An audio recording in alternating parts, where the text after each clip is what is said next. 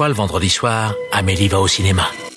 Encore Mais il vient deux fois par semaine maintenant celui-là Triste époque pour le cinéma. Vous trouvez ça normal Mais votre cinéma, votre cinéma, moi je trouve ça irrespirable Bah, j'en connais un qui va bien rigoler en lisant ça. Eh Daniel, explique-moi, c'est quoi le plan là Je te demande pardon. Nous ne sommes responsables de rien, nous nous excusons d'avance. Bienvenue dans Pardon le cinéma, l'émission qui parle des fois de vrai cinéma et pas de parc d'attractions, comme dirait Martin Scorsese. Bonjour tout le monde. Bonsoir Bon coin. Salut tout le monde Bonjour Ça va Clara? Ça va super et toi Bah ça va super. Bonsoir Sophie, ça va Bah ça va très bien et toi Ça va Marc Oui, ça va très bien. Et Ah super, on part sur les accents. Bonsoir Simon, ça va Hola, ¿qué tal, acuerdos Cette émission va bien se passer. Dans cette émission, la dernière grosse sortie de Netflix, I Care a Lot avec Rosamund Pike et Peter Dinklage, une sortie DVD VOD nommée Tesla avec Ethan Hawke, ou encore Dead Pigs, premier long métrage de Cathy Yan, avant son Birds of Prey, enfin disponible en France sur Mubi. Nous partirons ensuite vers le passé pour une nouvelle sortie remasterisée chez Carlotta Film, réalisée par Francis Ford Coppola, Peggy Sue s'est mariée, mais d'abord, il est l'heure des actus. La vache, encore ces stupides actualités. Les actualités. Au cinéma, c'est comme ça et pas autrement. Ha ha Qu'est-ce qu'on passe au cinéma? Je suis bon. Je demandais à la patronne. Comme d'habitude, nous démarrons ces actus en vous remerciant de nous suivre, que ce soit sur les réseaux sociaux avec le compte Twitter pardon le cinéma où l'on parle de l'actu du podcast ou de cinéma en général, mais aussi sur les différentes plateformes de podcast. Vous pouvez vous abonner pour ne rater aucun épisode ou bien même le noter sur iTunes avec une jolie critique. Si vous voulez soutenir l'émission, vous le savez, il existe la boutique Pardon le cinéma où vous pouvez retrouver des t-shirts, des suites, des mugs et des stickers, ce qui nous permet ensuite d'acheter du glouglou, du miam miam et aussi d'avoir quelques sous-sous dans notre popoche. Il y a plein plein de motifs sur la boutique, un par chroniqueur ou certains pour fêter le décès des salles de cinéma. Si vous en achetez, n'hésitez pas à nous partager les photos sur nos réseaux sociaux. On se fera un plaisir de les retweeter, de les mettre en story. Et pour ça, rendez-vous sur la boutique Pardon le cinéma. Le lien est en description de ce podcast, mais aussi sur notre compte Twitter. Dans l'actualité, nous avons appris cette semaine, en tout cas la source est encore à confirmer, mais est plutôt confirmable pour l'instant, que plusieurs films du line-up Warner Bros sortiront directement en VOD, DVD, Blu-ray en France, pour les films déjà sortis aux US en salle ou sur HBO Max. Ceci concerne le film Sacré sorcière de Robert Zemeckis, qui débarquerait normalement le 17 mars chez nous, mais aussi Wonder Woman 1984 ou Une affaire de détail que nous aurions le 7 avril prochain. Alors, la question que je vous pose, c'est est-ce que c'est un coup de traître de la part de Warner qui abandonne la salle pour ses films? Est-ce que non, on peut quand même espérer une sortie salle Ou bien alors, est-ce que c'est juste la suite logique des choses, ces longs métrages étant disponibles en téléchargement illégal depuis des mois? Qu'est-ce qu'on en pense de tout ça? Le capitalisme est un fléau. Ah, sans déconner. L'union des gauches... Pardon, excusez-moi, allez-y. Ah, moi, je vais te dire, je, je pense, c'est bête, hein, mais et aux spectateurs qui auraient aimé découvrir ces films en salle et qui probablement ne les découvriront pas en salle. Puis je pense aussi aux équipes de Warner France qui doivent quand même euh, qui doivent pas vivre euh, leur meilleure vie en ce moment. Euh, tout simplement, c'est c'est assez compliqué. Euh, Quand, quand on va se balader un petit peu sur sur pas mal de sites et, d'articles anglo-saxons ou américains, et notamment la presse éco. Alors moi, je suis parfaitement incompétent pour dire si euh, si cette presse, à quel point cette presse est bien informée, mais on dit, on sous-entend que là, en gros, il y a AT&T, le propriétaire de Warner, qui euh, a quand même vraiment la mis la main mis la main sur le, le tuyau et choisit ce qui passe ce qui passe pas et en gros bah tout simplement Bah, c'est voilà. ce qui fait passer les équipes de Warner France pour des connards. Hein. Oui, mais mais mais si tu veux, je, je voilà, je pense que ils essaient de gérer au mieux ou au moins pire une situation qui est qui pourrait une situation qui est un peu insoluble à l'instant T, hein, enfin du moins qui peut pas être réglée euh, d'un coup de baguette magique. C'est-à-dire que euh, Warner a désormais HBO Max. HBO Max a vocation à être un Disney+, un Netflix, un Apple TV, c'est-à-dire à être une plateforme qui remplace la salle. Parce que évidemment, euh, bah, si tu peux ne pas avoir à diviser tes, tes revenus entre un exploitant, éventuellement un distributeur, un machin. Enfin voilà, c'est c'est très intéressant quand même d'avoir une plateforme maison, d'avoir une plateforme maison grand public. Problème, HBO Max n'est pas encore lancé partout dans le monde et HBO Max surtout a eu un lancement catastrophique assez proche d'un accident industriel comparé comparativement à ses à ses euh, concurrents. Donc Warner est dans une situation où il faut utiliser euh, il faut utiliser les films pour booster la plateforme HBO Max, ce qu'ils font aux États-Unis. Mais dans les autres pays, bah, la chronologie des médias ne les aide pas toujours. Dans les autres pays, c'est pas évident de se lancer. Euh, il est évident, d'ailleurs, ça n'a pas eu lieu que euh, pour eux, c'est quand même un cas de conscience. De, tu vois, il y a, plein de gens qui se demandent, mais pourquoi ça arrive pas sur Orange? Pourquoi est-ce qu'ils le vendent pas euh, pour un temps limité à Canal, à Netflix, à que sais-je? Bah, tout simplement parce que pour eux, ce sont des produits d'appel. La vocation de ces films, c'est de leur ramener des abonnés. Donc, forcément, euh, ils n'ont pas envie de les mettre ailleurs et euh, ils peuvent pas les mettre à des conditions qu'ils leur qu'ils estiment être défavorables. Donc je pense que pour eux là pour le moment pour encore quelques mois, ils sont devant un casse-tête insoluble. Alors, je, je connais pas le dossier suffisamment bien, mais déjà, je pense pas que Warner France se soit dit, gnark, gnark, gnark, on va bien faire chier les cinéphiles. Je pense que c'est pas leur décision. Ah bah clairement, Voilà. ils, ils sont dans la merde à cause des Non, décisions mais- de Warner Monde, quoi. Non mais c'est ça, c'est-à-dire que tu vois, le, le, le- j'imagine que c'est juste un truc qui est sorti tout à l'heure, mais euh, c'est la raison pour laquelle Warner France passe pour des connards. Bien sûr que non, ils passent pas pour des connards. Enfin, tu vois, il y a On les personne aime qui bien. se dit. Bah oui, on les aime bien, on les aime bien Warner. Bon bref, il y a personne qui se dit c'est salaud de Warner France, tu vois. Bon, ils ont Ah, ah rien non, fait alors, les euh, moi jamais je dirais euh, il y, a des Bien gens sûr, qui bien sûr. ouais mais il y a des gens qui, qui pensent que non bah, justement moi dans une vidéo j'ai eu tendance à me moquer de Warner mais je me, me moquais plus principalement des décisions de Warner Monde que de Warner France de la On même manière Warner que France. Disney France se retrouve dans la mouise à cause des décisions de Disney Monde c'est pas les branches françaises qui décident Non, non, mais c'est clairement pas, tu vois, la branche française du 13e arrondissement pour Disney et Warner, je sais plus où est-ce qu'ils sont. À Neuilly. C'est clairement pas Neuilly qui décide, n'est pas Neuilly qui c'est c'est vrai décide. que Warner ils sont à Neuilly c'est vrai Bien sûr. Euh, sur HBO Max, si je comprends bien, la raison pour laquelle on l'a pas encore en France, entre plein d'autres d'autres raisons, c'est parce qu'en fait, la plupart des contenus HBO sont déjà vendus à OCS pour encore un certain nombre d'années. Ouais. Donc ça voudrait dire lancer un catalogue euh, un peu vide. Tout ça pour dire que de toute façon, ben tout le monde est perdant en fait dans ce truc-là, que euh, la salle est perdante, que les spectateurs sont perdants, que, que tout le monde est perdant, donc euh, c'est juste hyper triste. J'ai entendu quelque chose. Si c'est faux, si personne l'a entendu, on le coupera. J'ai lu quelque part et j'arrive pas à retrouver où que potentiellement ils allaient laisser euh, la possibilité à certaines salles de projeter Wonder Woman. Alors justement, ça aussi je l'ai vu passer, mais ça Merci. fait débat parce que la bah, vis-à-vis du CNC et de notre fameuse chronologie des médias. Bah, c'est ça. Mais, Parce c'est- que- mais je, je l'ai pas, je l'ai pas rêvé.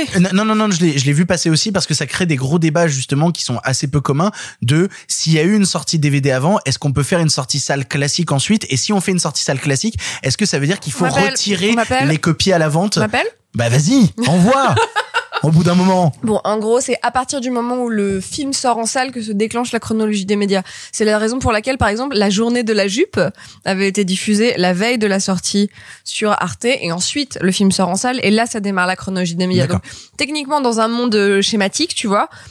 Euh, tu pourrais euh, mettre les DVD dans les rayons euh, jusqu'au mardi soir à minuit et mardi soir à minuit tu retires tous les Mais ça veut DVD dire des faut rayons. retirer les copies qui sont en vente Ça à partir du moment où il ressort en salle. À partir du moment où il va le faire. Sauf, sauf, sauf si tu fais ce qu'on appelle une demande de visa temporaire et que le visa temporaire du CNC est accordé. Mais c'est très, très, très limité. C'est-à-dire que J'entends hein, ce que tu dis sur on laisserait la possibilité à quelques salles de faire des non non mais attends parce que moi aussi je l'ai vu passer la news Ça, je sais. C'est juste un truc que j'ai lu. Hein, Alors, je- vraiment, je pense euh, que c'est un peu bidon. Pourquoi? Parce que euh, ça avait été notamment envisagé pour Okja. Et rappelle-toi quelle fin du monde ça a été. Le principe du visa temporaire, c'est de- d'autoriser. Alors, c'est. euh, euh, je crois que c'est genre 10 salles, 10 projections maximum. Enfin, j'ai plus les chiffres en tête, Ça mais se c'est compte sur vraiment. les doigts d'une main. Alors, de deux mains, techniquement, vu que c'est 10.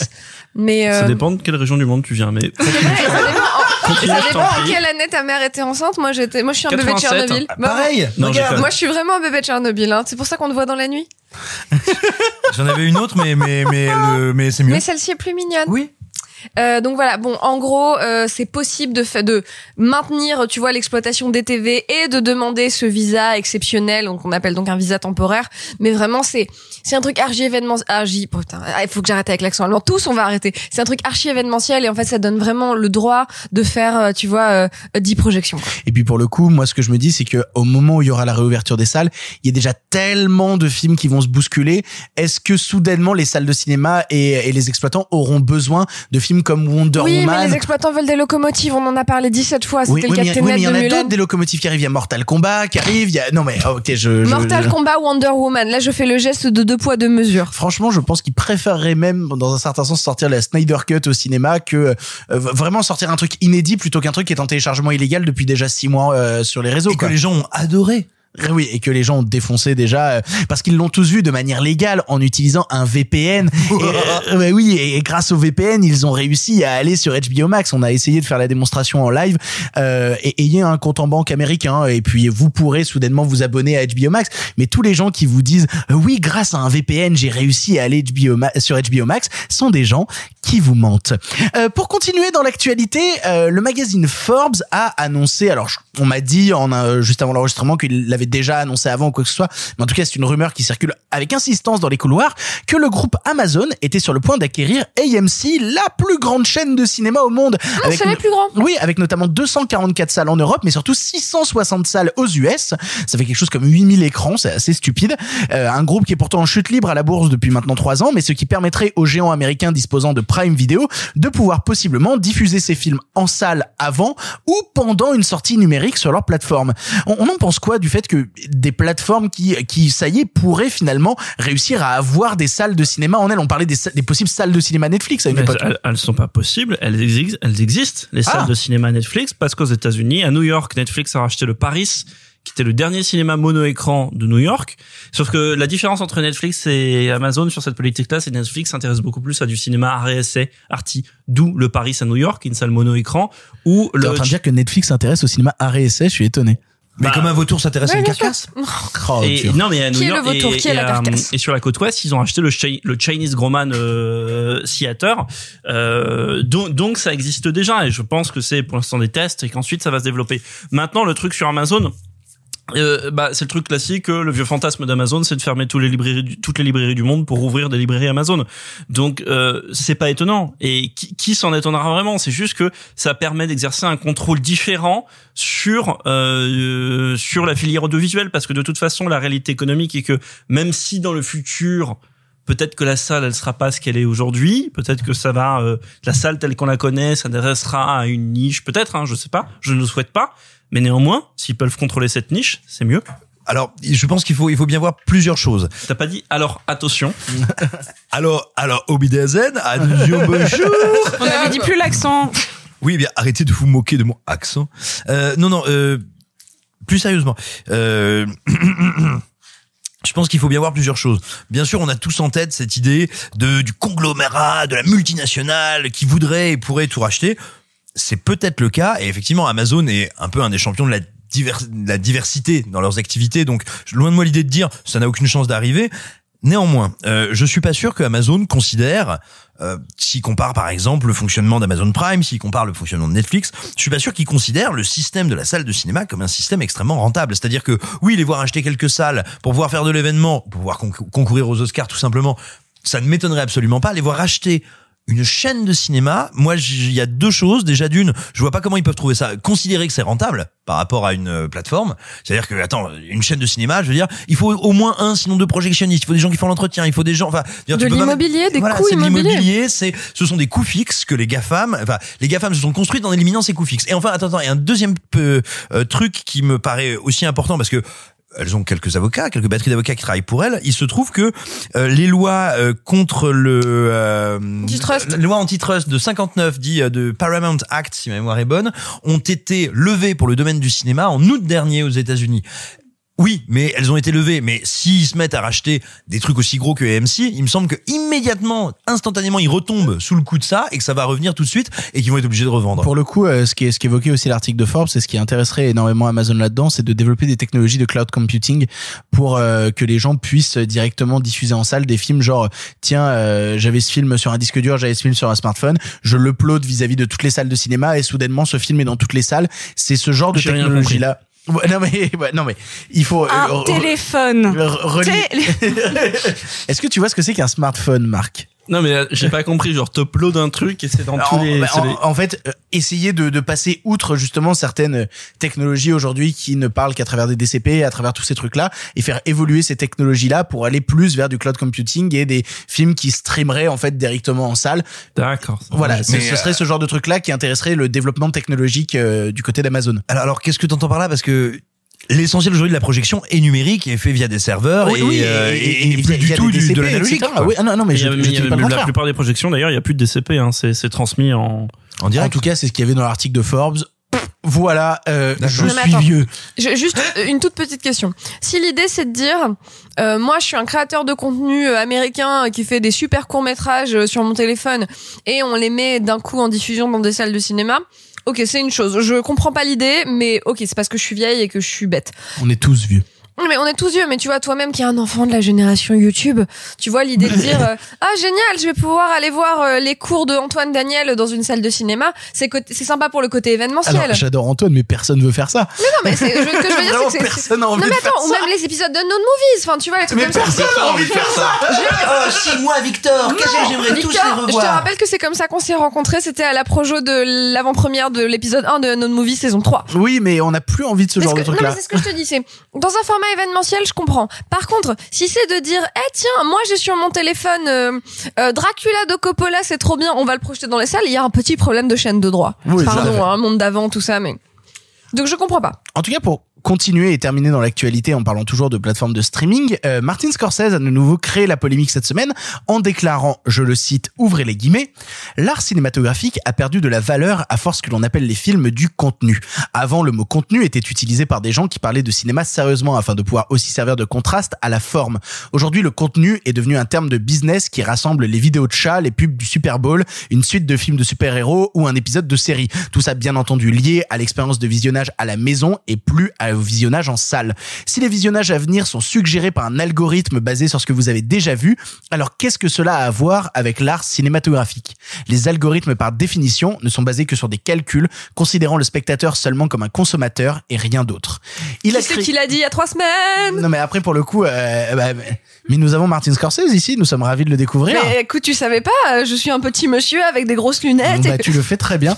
Non, ap- après, euh, il s'est pas mal fait allumer sur Twitter et sur d'autres endroits vis-à-vis de cette déclaration, notamment du fait que ben euh, euh, The Irishman c'est sur Netflix et que Killer of the Flower Moon ce sera sur Apple TV. Ça fait un peu mec qui crache dans la soupe. Les des gens l'ont quand même euh, assez attaqué sur ce sujet-là. hein. Mais attends, tu, tu vois quand même que le libéralisme est quand même vraiment en train de griller les cerveaux et de transformer en flaque d'urine tiède euh, l'intellect des gens. Quand les gens disent il crache dans la soupe, bah ouais, s'il veut.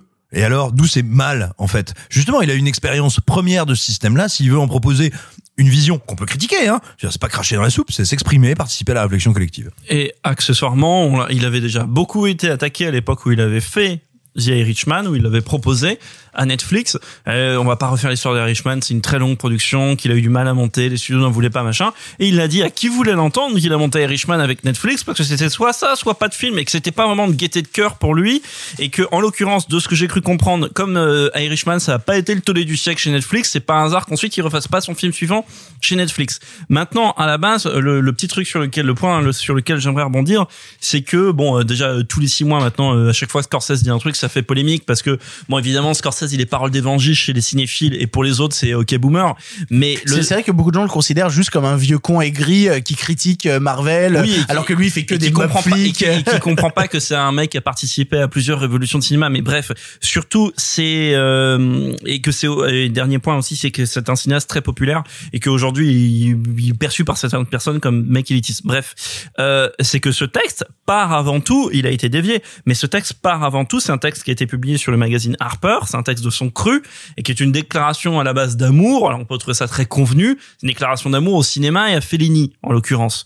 Et euh, voilà, parce que on va pas euh, revenir sur euh, la relation qu'a Scorsese aussi au grand cinéaste européen. Et donc évidemment, partant de Fellini, un des mentors, un de ses mentors, un géant du cinéma européen, il euh, il développe, euh, il développe sa pensée, il déroule le câble. Et au bout d'un moment, on arrive sur la question du contenu particulièrement en plus pour Fellini qui est un type qui travaillait avec les studios qui travaillait aussi avec des grands budgets c'était quand même un mec qui travaillait avec des gros budgets des gros studios bref un- une sorte de que comment dire Scorsese aussi s'identifie à ça lui qui est un cinéaste d'auteur qui travaille avec des gros budgets mais euh, voilà, euh, c'est c'est c'est quelqu'un et je pense comme on, on en reparlera aussi peut-être tout à l'heure quand on parlera de Coppola.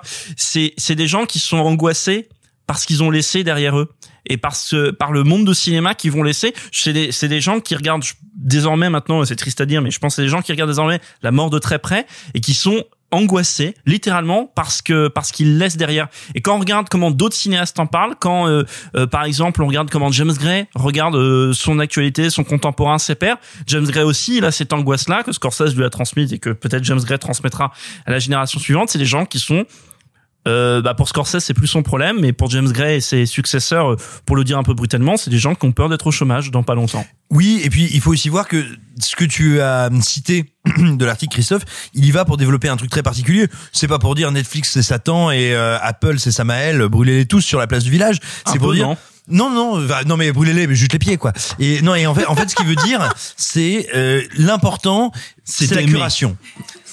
L'important, c'est la curation. Et la cura- non, non, euh, Simon a raison. Je t'ai fait une C'est- blague, C'est mais la curation, c'est-à-dire il dit si c'est un algorithme qui choisit pour vous, vous ne maîtrisez pas ce qu'il choisit et surtout il choisit dans ce qu'il suppose de vos goûts et donc il vous amène dans un espèce de mouvement de perpétuelle répétition ou d'écho de vous-même et c'est pas très intéressant. Alors certes la curation, c'est-à-dire la curation, c'est quand un être humain, un être humain dit bah tiens voici une sélection de films de tel genre, de films de telle époque, de telle thématique, de que sais-je. C'est comme le curateur d'un musée, le conservateur d'un musée. Eh bien ce que dit Scorsese c'est si on prend le risque de perdre ça, on va tout perdre. Parce que c'est comme ça qu'on fait des découvertes, c'est comme ça qu'on trouve des singularités. Parce que une ou des personnes qui s'allient pour dire tiens, on va faire cette sélection-là, bah t'as des surprises, t'as des imprévus dedans. Et voilà, c'est ça le sens de son message. Et moi, je vous dis ça, je suis intégralement d'accord avec lui. Juste pour terminer, je considère pas du tout Netflix comme une entreprise monstrueuse, machin. Bah, vraiment, voilà, je je prends beaucoup de plaisir à, à utiliser Netflix et je trouve qu'ils ont à plein de degrés des politiques parfois assez intéressantes. Néanmoins, et pas que dans le domaine du cinéma, oui, il y a une vraie question et philosophique et technologique dans le fait de reléguer notre choix ou notre capacité de choix à des algorithmes. Parce que nous, attends, nous on a toujours choisi et là on a cette option-là. Qu'est-ce qu'il en est d'une génération qui elle aura toujours fonctionné avec des algorithmes? C'est marrant parce que j'ai eu un gros gros débat là-dessus avec un ami récemment qui était euh, pas d'accord avec moi sur le fait que je lui disais bah oui les gens sont victimes des algorithmes et il disait oui mais si tu penses que les gens sont victimes des algorithmes c'est que tu penses que les gens sont des cons et qu'ils ont pas de libre arbitre et etc etc et moi je lui disais mais non je pense vraiment que les algorithmes sont en train de nous baiser parce qu'ils nous procurent de la facilité et lui il disait non non non et quand tu dis ça ça veut dire que tu méprises les gens et que tu penses que les gens sont des non, cons c'est faux. Tiens, je, vais, je, je réponds là-dessus parce que c'est un truc sur lequel qui revient tout le temps sur, sur Twitter et il faut tout le temps que je m'explique là-dessus. Euh, en tout cas, moi personnellement, Les je- dick pics oh Euh, la bise à Benjamin. Euh, bref, euh, non, c'est, c'est, Je te trouve grivois. Non, c'est c'est justement ce truc de euh, qui est donc la curation qui est une, une comment dire une action extrêmement importante qui peut se faire à l'échelle nationale comme qui peut se faire entre un, groupe d'individus et un autre. Et et le truc c'est que il y a euh, là maintenant euh, ce qu'on constate ce rejet voilà de, des des gens et qui sont importants qui rejettent cet acte de curation qui rejettent ce que tu peux leur apporter parce que justement ils vont se réfugier derrière l'argument tu ah tu te places sur un socle, tu prends les gens sur des cons et tu impliques que les gens ont besoin de toi pour apprendre des choses. Et en l'occurrence, bah oui. Les gens, c'est-à-dire moi, vous, autour de la table, bah il y a des gens ou amis ou trucs qui vous ont appris des choses dans le cinéma ou ailleurs, qui vous ont dit sérieusement, dem- demandez-vous quels sont vos 10 films préférés. Sur les 10 films préférés, combien avez-vous découvert vraiment tout seul parce que Netflix vous l'a conseillé? Clara, c'est un, c'est lequel Ah non, j'allais dire, Ah j'ai une mini juste- anecdote, je lève la main pour. euh, Vas-y. euh, je- Non, c'est j'ai une mini anecdote. Il y a une super boutique vers chez moi qui s'appelle Malavida, qui est un, qui est la boutique d'un petit distributeur. Et j'ai envie de dire tchèque, mais je pense que je me plante. C'est quoi la nationalité? De Ah quoi putain, check, je croyais que tu veux dire check avec Non, la non, main non, et j'étais là genre La mais... nationalité de quoi La Malavida, c'est quoi comme Malavita, c'est quoi comme nationalité ce petit distributeur? Il distribue Ah, que des films d'une euh, certaine nationalité. non, Attends, euh, excuse-moi, coupe, coupe une seconde, mais. Non, non, Malavida, euh, c'est il dit- c'est un distributeur de films beaucoup Europe de l'Est, mais ils Oui, font un c'est peu ça. français aussi. D'accord, ok, bon. Bref. Et en fait, je me rappelle être rentrée dans la boutique parce qu'elle est très très jolie, tu vois. Et pourtant, je. C'est je... rue Oudon, allez-y. Oui, c'est ça, c'est dans le 18e. C'est, c'est, Oudon voilà. Comme, Oudon, t'es con. tu m'as fallu un moment. Tu vois, moi, j'étais sur les soupes de nouilles. Euh, et en fait, je me rappelle être rentrée dans la boutique avec toute ma, toute ma, mon aplomb de je suis cinéphile et avoir regardé autour de moi et me dire, oh, j'ai jamais entendu parler de rien qu'il y a sur les murs. Et pourtant, il y en avait genre, tu sais, euh, des tonnes et des tonnes et des tonnes. Et c'est marrant parce que j'imagine c'est quelqu'un qui arrive sur Netflix et qui fait, waouh, je, où? Tu vois Et d'ailleurs, il y a, on a vachement cette histoire de, euh, tu sais, euh, j'ai passé une heure à scroller Netflix en cherchant un truc à regarder. Donc on y revient sur Et- la. et je termine là-dessus. Après- après, j'arrête. Je je veux termine savoir ce là-dessus. que, ce que Victor a dit à son copain au final. Bah non, moi je lui ai dit que je pensais très sincèrement que euh, on avait tous euh, des curateurs et qu'on était tous le curateur de quelqu'un d'autre. C'est-à-dire que mine de rien, à travers cette émission, vis-à-vis de ce qu'on fait ou quoi que ce soit, d'une certaine manière, moi j'ai vu des listes se créer, notamment sur Sens Critique ou Letterbox, de gens qui mettaient des messages en, dis- en disant les films que j'ai vus grâce à pardon le cinéma. Au final, on, on, on- on était mine de rien le. Alors je le sais pas pour se la raconter ou quoi, mais du fait qu'on qu'on conseille des films ou quoi que ce soit, bah des gens risquent de les voir de la même manière. Et donc, et donc en fait, et donc en fait, Netflix au final, de par son algorithme, devient un curateur en quel les gens ont confiance parce que bah, ce curateur-là est basé sur leur propre visionnage, Oui, mais donc des choses qu'ils aiment déjà. Mais c'est pas un curateur qui va t'encourager à découvrir de nouvelles choses, c'est un curateur qui va te mettre dans la gueule des trucs avec lesquels te t'es déjà d'accord. il vient te complaire dans a trucs. personne C'est ça le problème. là. C'est le moment de le regarder. C'est tout de suite, ça peut te plaire à ce moment de ton histoire. Et dernière chose pour rebondir, après j'arrête sur Netflix Ne parce l'arrête que jamais. euh, ouh. non mais pour reparler des contenus entre énormes guillemets Netflix, il y a, euh, tu vois, bon, euh, euh, il y a des, on va dire des, des raretés, quelques merveilles dans le catalogue Netflix. Il y a deux exemples qui me viennent, qui me viennent en tête de choses qui n'ont aucune chance de remonter par la John magie Wick 1 et John Wick 2.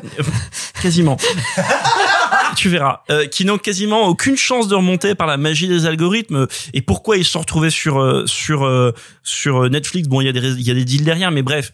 C'est de un, au moment où Black Panther est sorti, peu de choses euh, dans ces eaux-là, un peu avant, après, après, je me rappelle pas. Euh, les Netflix a mis en ligne une vingtaine, trentaine de films de cinéastes afro-américains des années 20, 30, 40, donc des films qui étaient faits euh, avec des stars afro-américaines et qui étaient faits pour public afro-américain euh, et qui passaient évidemment à l'époque dans entre guillemets des cinémas de seconde zone. Euh, que Netflix a commercialisé sous la forme d'une série. Bon ça se discute mais bref au moins c'est là sur Netflix.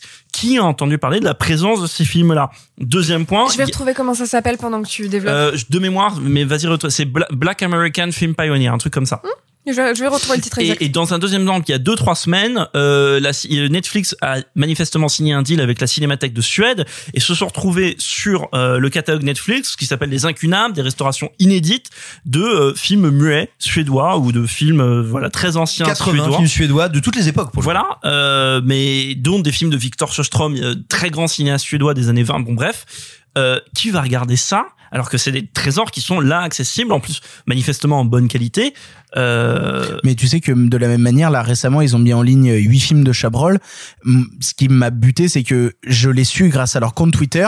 Et en arrivant sur ma homepage, j'ai dû aller faire des recherches pour tomber sur les films de Ah. Chabrol parce qu'ils m'étaient pas proposés, Alors, tu vois. Je vais me faire l'avocat du diable. Et vraiment, après, j'arrête là-dessus, c'est promis. Entre guillemets, mauvais exemple Chabrol. Pourquoi?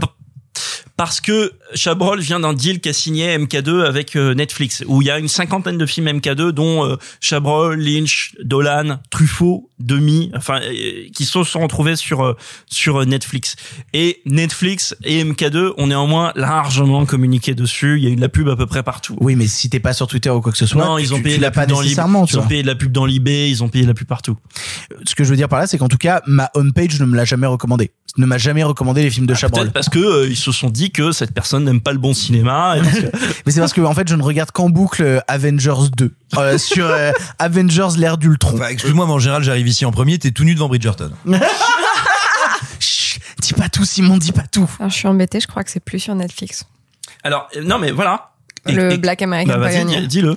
Je- en fait, je, que- je- euh, tiens, euh, tape le titre dont tu te souviens, mais euh, je, je suis embêtée, je Attends, crois mais que. Je vais regarder sur Google directement. Ok, vas-y. ok. Je crois que le. Bon, tu, tu couperas si on l'a retrouvé dans 20 secondes, mais je, je crois que c'est plus sur Netflix, le Black American Pioneer. Bah voilà, donc dans le cas où ça serait plus sur Netflix dont je viens de parler là, les, les, les films de cinéastes Ah, noirs. ah ah bah non, tu vois, il y a encore le mot le mot clé Pioneers of African American Cinema et en fait c'est et en fait c'est c'est euh, Da Five Blood, euh, tu vois, bienvenue à Marly Gaumont. Euh, dans la catégorie euh, donc dans la catégorie pionnier du cinéma afro-américain il y a bah, les bienvenue à films sont plus là. Ils sont venus, ils sont passés, ils sont partis, ils sont plus là. ouais Où vous voulez les voir en France Je pense pas qu'ils soient édités en DVD. Ils ont été édités en Angleterre, je crois. Euh, ils sont plus là. Euh, bref, achetez des DVD. Allez, on a beaucoup parlé pendant ces actualités. Attaquons les films du présent et commençons, waouh, par un film Netflix. Comme ça, au moins, on reste dans l'actualité. On vous parle tout de suite de I Care a Lot. Oh, tu craches dans la soupe. hein, tu parles de films Netflix. Crash dans ma soupe, Marc.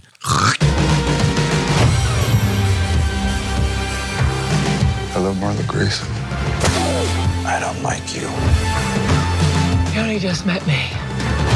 There's two types of people in this world predators and prey.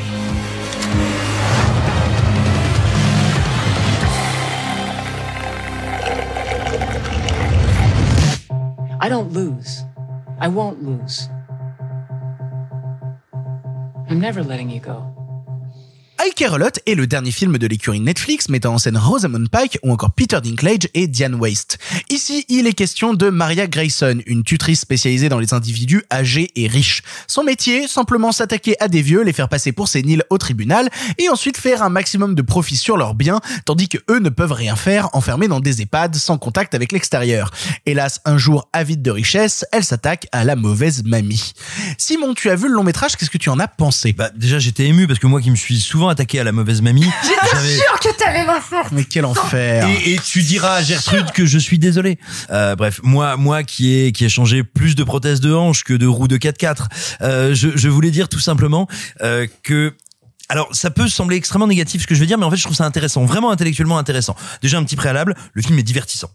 Littéralement. Et je, alors, il y a des fois, tu sais, les, les gens te disent, c'est comme le terme efficace. C'est un peu sale de dire divertissant. Non, non, mais je le dis dans le sens le plus noble du terme. C'est un film qui a la politesse de ne jamais ennuyer son spectateur et de se poser, mais vraiment de se poser régulièrement la question de comment je fais pour dynamiser cette scène de dialogue qui est quand même un peu chiante dans l'absolu sur le papier. C'est un bon contenu. Oui, mais attends, mais attends, non mais attends, attends, attends, c'est pas si anodin que ça, mine de rien, de se dire, tiens, ce dialogue fonctionnel, il faut, il faut que j'en fasse quelque chose. C'est, c'est marrant que tu parles de ça parce que euh, j'y ai pensé moi à ce truc-là dans la scène où euh, l'avocat débarque dans son bureau et où je me suis dit putain cette scène a tout pour être chiante et la variation des cadres fait que bah je me fais pas chier. Voilà. Alors, attention, ça n'est pas une œuvre inspirée, ça n'est pas une œuvre qui fait des recherches sur la forme, c'est une œuvre qui se pose la question de divertir son spectateur.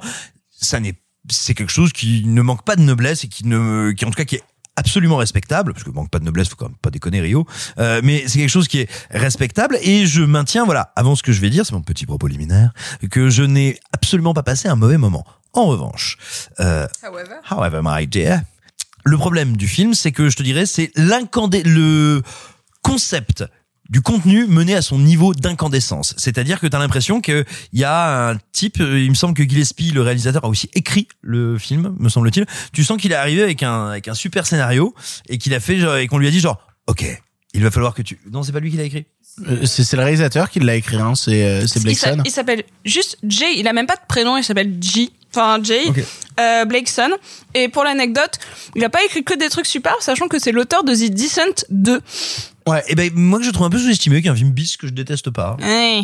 Non mais c'est pas bon hein. Ouais. Mais, mais mais je te dirais si tu veux son concept est bon, le scénar est pas indigent. Enfin bref, il y a plein de il y a plein de choses intéressantes dans le film mais t'as l'impression qu'à un moment, t'as quelqu'un chez Netflix ou dans le, bref, dans la production du film qui a dit alors faudrait nous enlever tous les trucs qu'on n'a pas vus avant, euh, tous les trucs qui te sont personnels, tous les trucs qui te tiennent à cœur. Le principe de la photo aussi, ce qui serait bien, c'est qu'il n'y ait pas un seul millimètre carré de l'image où on voit pas bien beaucoup, beaucoup, beaucoup, beaucoup, beaucoup. C'est un film de bottes. Voilà, non, il me faut énormément de lumière. Et donc c'est un film qui n'a aucune personnalité, qui n'a aucune prise de risque. Ah oui, c'est le mec qui a fait la cinquième vague quand même. Oh merde.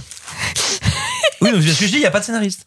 Et, euh, non, et donc, euh, vraiment, le, le, le film, voilà, c'est ça, n'existe jamais. C'est un espèce de déroulé efficace, pas déplaisant, mais qui n'a pas de personnalité. Et, et enfin, je te dirais, pour moi, il y a quand même un, le signe qui a un, à la fois un positionnement cynique euh, efficace mais extrêmement problématique d'un point de vue artistique, c'est que tu sens que tout le film va pour être un espèce de, on va dire, cartel light qui veut confronter, si j'ose dire, la violence à la papa et la violence du libéralisme et qui veut à la fin se dire, tiens, euh, lequel, euh, lequel aujourd'hui est véritablement l'emblème du mal et qui a la main, qui a la, la- la- le meilleur jeu.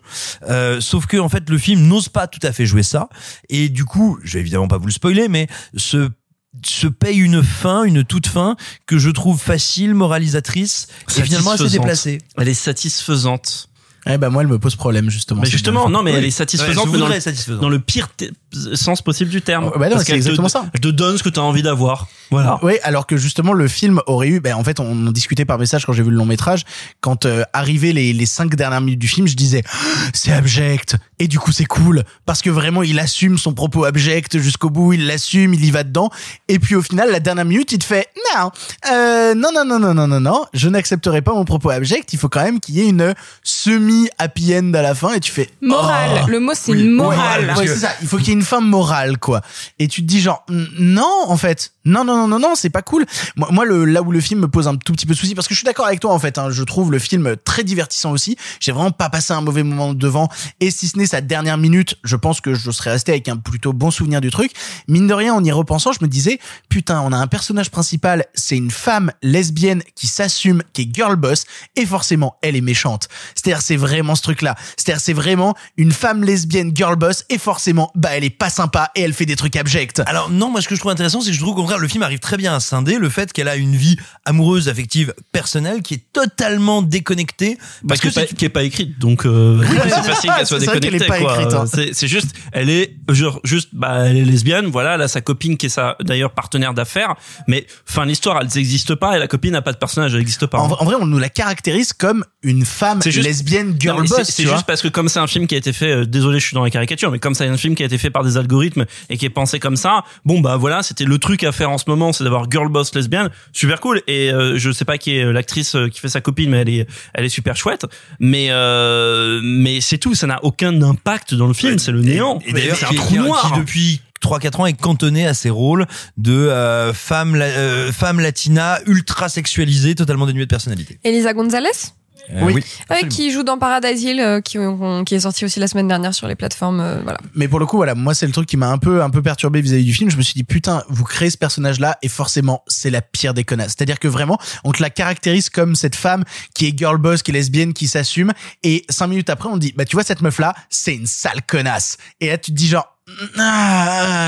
Après, ce que j'aime bien, c'est que le film a tendance, et, j'aime bien, mine de rien, le cinéma, euh, je vais être honnête, hein, j'ai- j'aime le cinéma qui est pas moral. J'aime le cinéma qui est vraiment pas moral et qui assume d'avoir des partis pris pour te dire, ce que tu regardes là, c'est dégueulasse. C'est dégueulasse et horrible, mais vu que c'est un reflet de la réalité, la réalité, elle est pas non plus joyeuse et elle pue la merde. Et en même temps, bah, ça assume pas son propos jusqu'au bout, donc j'en garde vraiment quelque chose de, d'assez divertissant, mine de rien, parce que avec Herolot, euh, notamment voir Peter Dinklage jouer un boss de la mafia russe qui se fait passer pour mort, je trouve ça trop cool, mais parce que je pense que à a jamais l'intérieur, vu Peter Dinklage en roue libre en plus. Oui, jamais, c'est si rare. Jamais. Quel grand rare. acteur. Vous riez on la Non, garde. nous Rio. T'es mignon Simon. on la garde. Mais, mais voilà, je trouve que ça va pas assez loin dans son propos et que mine de rien, certains partis pris sont un peu nazes. J'en garde une expérience euh, divertissante qui euh, aurait sûrement été mieux mis en scène par quelqu'un d'autre s'il avait pu s'affirmer face à une plateforme qui lui aurait laissé faire des trucs. Toi, Marc, par exemple, je sais que t'as pas du tout aimé euh, Non. avec Carolotte. Non, parce que si tu veux, je vais rebondir sur ce que tu dis. Évidemment que c'est toujours fascinant pour nous tous ces films où le mal triomphe, où on est du point de vue du mal, et où en plus le film ne Attends, met pardon, Evil ou Garçon? Non euh, vont. le- le- Ok, la, ok. le- Non, non, la- la pardon, comme on était voilà, sur les le- girl boss, choses, machin, les choses mauvaises, Le- les choses mauvaises tri- triomphent. Et, euh, et, euh, et comme Simon m'a volé mon argumentaire une fois n'est pas coutume, Oh merde. j'allais mentionner Cartel. pardon. Non, mais c'est pas grave, on t'aime quand même. Non, mais euh, non, en vrai, t'as juste, tu l'as juste mentionné rapidement, mais je voulais y revenir. Ce film, si vous voulez, euh, c'est la même chose qu'un autre film mal aimé, donc euh, qui s'appelle Cartel, The Counselor, parce que c'est comment Et qui c'est qui a réalisé The Counselor Ridley Scott. Ah, étonnant. C'est un des frères Scott? C'est Totalement, comment, oui. euh, c'est comment euh, euh, des, des, des petites merdes qui veulent devenir des grandes merdes mettent la main dans un engrenage qui va les dépasser euh, parce qu'elles sont tombées sur les mauvaises personnes. Elles ont voulu jouer dans la cour des grands et avec des méthodes de truands et ça va mal se passer.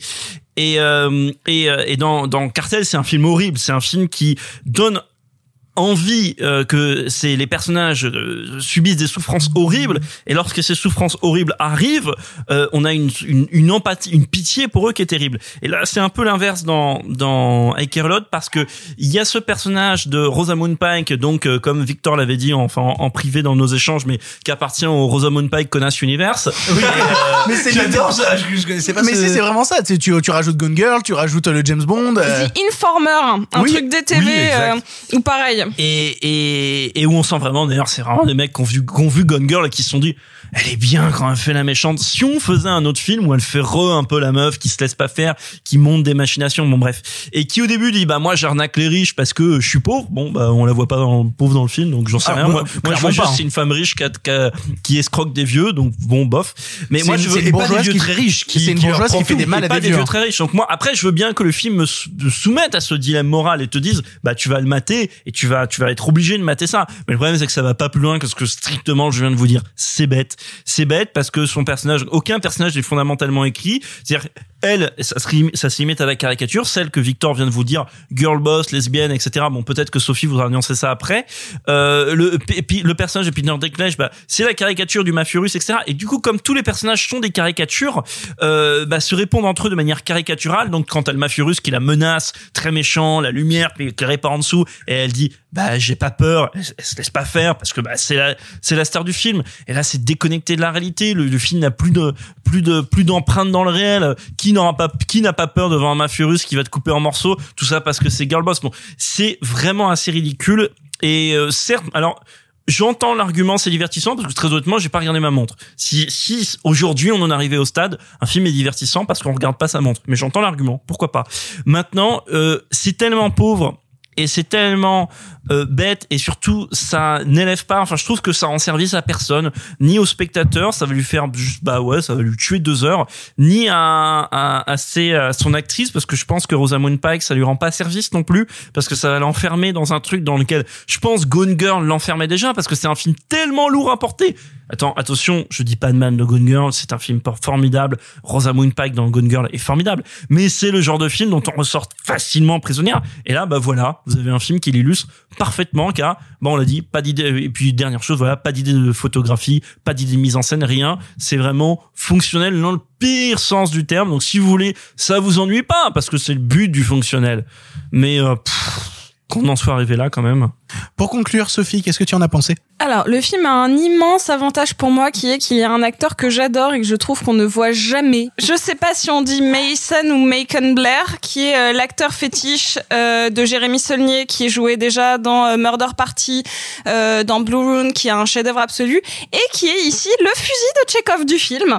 Puisque Oh, genre, c'est vrai. oui Genre, il est là au début du film, il fait Hé, coucou, je suis pas content !» Et puis Ah. hop, il disparaît. Et après, tu te dis Eh, c'est bizarre Feldstorm. voilà. Donc et après il a joué dans euh, que des vraiment des et quand j'ai regardé sa filmo, littéralement depuis euh, les films de Jérémy Saulnier, euh, il il n'apparaît sur IMDb que en en Il joue dans personnage Hunt euh, ouais, mais qu'en personnage non caractérisé en fait, il a même pas de prénom. Pardon. Donc en fait ouais, j'ai rematé tout enfin j'ai revu sa sa filmographie. Et, euh, et donc voilà, donc ça me faisait hy- hyper plaisir de le voir, surtout qu'il est en début de film. Et je me suis dit, ah tiens, un film, genre tu utilises un acteur qui, qui m'est cher et donc euh, tu m'intéresses Bah, du coup. personnage qui est un peu la balance morale du film, quoi. bah qui est- pour moi c'est même pas un personnage incarné c'est un Non, je dis, je dis personnage. Ok, pardon, je m'emballe. Euh, je ouais, silhouette. c'est- la c'est la silhouette moralisatrice euh, fusil de Chekhov enfin genre vraiment on aurait pu mettre ça euh, dans le générique genre on aurait pu mettre euh, Macon Blair euh, fusil de Chekhov slash euh, personnage moral slash autre chose et Something else. something else et donc euh, bah à part ça moi je trouve que le film est très agréable à regarder parce que bon bah pff, c'est- sur des rails. C'est-à-dire que euh, en effet c'est un film qui coche des cases et moi ce qui me gêne c'est pas tant son c'est pas tant son euh, comment dire c'est pas son histoire de base que je trouve pas inintéressante, c'est-à-dire que le côté mafieux, vraiment, on aurait eu un plan limite, une voix off euh, de Rosamund Pike qui dit "Eh, j'ai toujours rêvé de, rêver- de devenir très riche, je vais vous expliquer comment." Ça aurait été Ah, Euh, c'est- littéralement, euh, tu dis c'est littéralement un petit peu la la voix off de- hein. du, du film hein, où elle Mais dit il y a les agneaux et les lionnes et moi je suis une Mais c'est lionne. ça. Et en fait, pour moi, l'influence, l'influence majeure, c'est comme c'est euh, pour moi un film globalement de gangster girl dans un autre univers qu'on n'a pas l'habitude de voir. Euh, genre, ça a poncé son Scorsese, ça veut avoir des personnages un peu euh, décalés euh, à la Guy Ritchie. Genre, ça a ses références que- et ça coche les cases des différents films dont il dont il s'inspire. Est-ce que c'est tiré d'une histoire vraie? Non. Non, je- en fait, je me suis demandé en vous en entendant parler. M- Non, non. Mais ça pourrait exister. Oui, Il ça est pas pourrait exclu totalement que exister. ça existe. D'accord, c'est pas un fait divers. Non, non, mais pas du tout. En tout cas, c'est pas vendu comme tel. Maintenant, je serais pas choqué si en effet ce genre de pratique euh, Mais existait. je- les, les- ce, ce genre de pratique existe pour de vrai, c'est-à-dire que des gens qui se font, euh, comment ça- elle devient la sa Elle devient légataire, non, elle est sa-. En fait, la personne devient pupille, euh, pupille de l'État et l'État nomme Oh, Rosamund Pike en tutrice. En France, en fait, t'es nommé euh, sous tutelle et donc elle est l'administrateur de la tutelle. Voilà. C'est ça. Oui, mais la différence, c'est que tu peux pas en faire une industrie, ce qui est son cas. Elle, elle fait une entreprise qui est basée là-dessus. Bah du coup oui, euh, ça existe ce côté. euh, on, on va, elle fait un, passe-passe un peu euh, juridique et elle se fait aider par des médecins. Elle a vraiment son son gang en fait. C'est-à-dire qu'elle est euh, pote avec le, le directeur de l'EHPAD, elle est pote avec une médecin, elle est pote avec voilà et chacun a des parts, chacun a des trucs. Donc elle a un réseau. C'est vraiment une, ma- une mafieuse de vieilles personnes. Et donc moralement, c'est nul. Mais après, on a tous vu des personnes euh, dans euh, n'importe quel film de gangster faire des trucs moralement répréhensibles et avoir un côté un peu pervers jouissif, avoir la personne réussir à faire des actions parce qu'elle est maline. Même un braquage en soi, on, a cette espèce de, de double ambiguïté morale de tiens cette personne réussit parce qu'elle est maline et bon et après t'es un peu en mode ah ouais mais c'est vraiment pas moral et voilà. Et le film aurait pu aller là-dedans, sauf que pour moi il le fait jamais parce qu'il est tellement lisse et, et on voit tellement pas. En fait, on nous a pas posé la vraie immoralité à part ces cinq secondes au début euh, du personnage que on veut très vite nous faire l'aimer. Et c'est peut-être ça qui me gêne le plus. C'est-à-dire que vraiment Rosamund Pike, on ne peut pas ne pas l'aimer. On veut la rendre cool. Oh, Elle est cool. Elle est Elle a des cool. lunettes trop cool. Elle a des cheveux trop cool. Enfin vraiment. Elle a un carré à 150 euros le coiffeur par jour. Alors anecdote, quand je l'ai rencontrée. J'ai le même coiffeur. Quand je l'ai rencontrée euh, pour euh, Radioactive, elle avait exactement la même coiffure. Donc je sais pas à quel moment Bah, elle du était tournage. peut-être en tournage C'est ce actuellement. que je hein. me suis dit quand j'ai vu. Je fais, oh mon dieu, elle a exactement la même coiffure que quand je l'ai rencontrée. Et je vous avoue que ça m'a fait plaisir. En même temps, attends, dans Gone Girl aussi, à un moment, elle lasse carré quand elle est. Pas, euh, pas, au, pas au autant. Là, il est vraiment genre. Il est millimétré il est là. millimétré Ah ouais, parce que je me souvenais juste très de. plat. Tu sais, quand elle est en nuisette chez Neil Patrick Harris, elle a aussi un carré euh, très, très, euh, très, très, euh, net. Bon, bref, Ouais, pardon. enfin, Beaucoup de cheveux.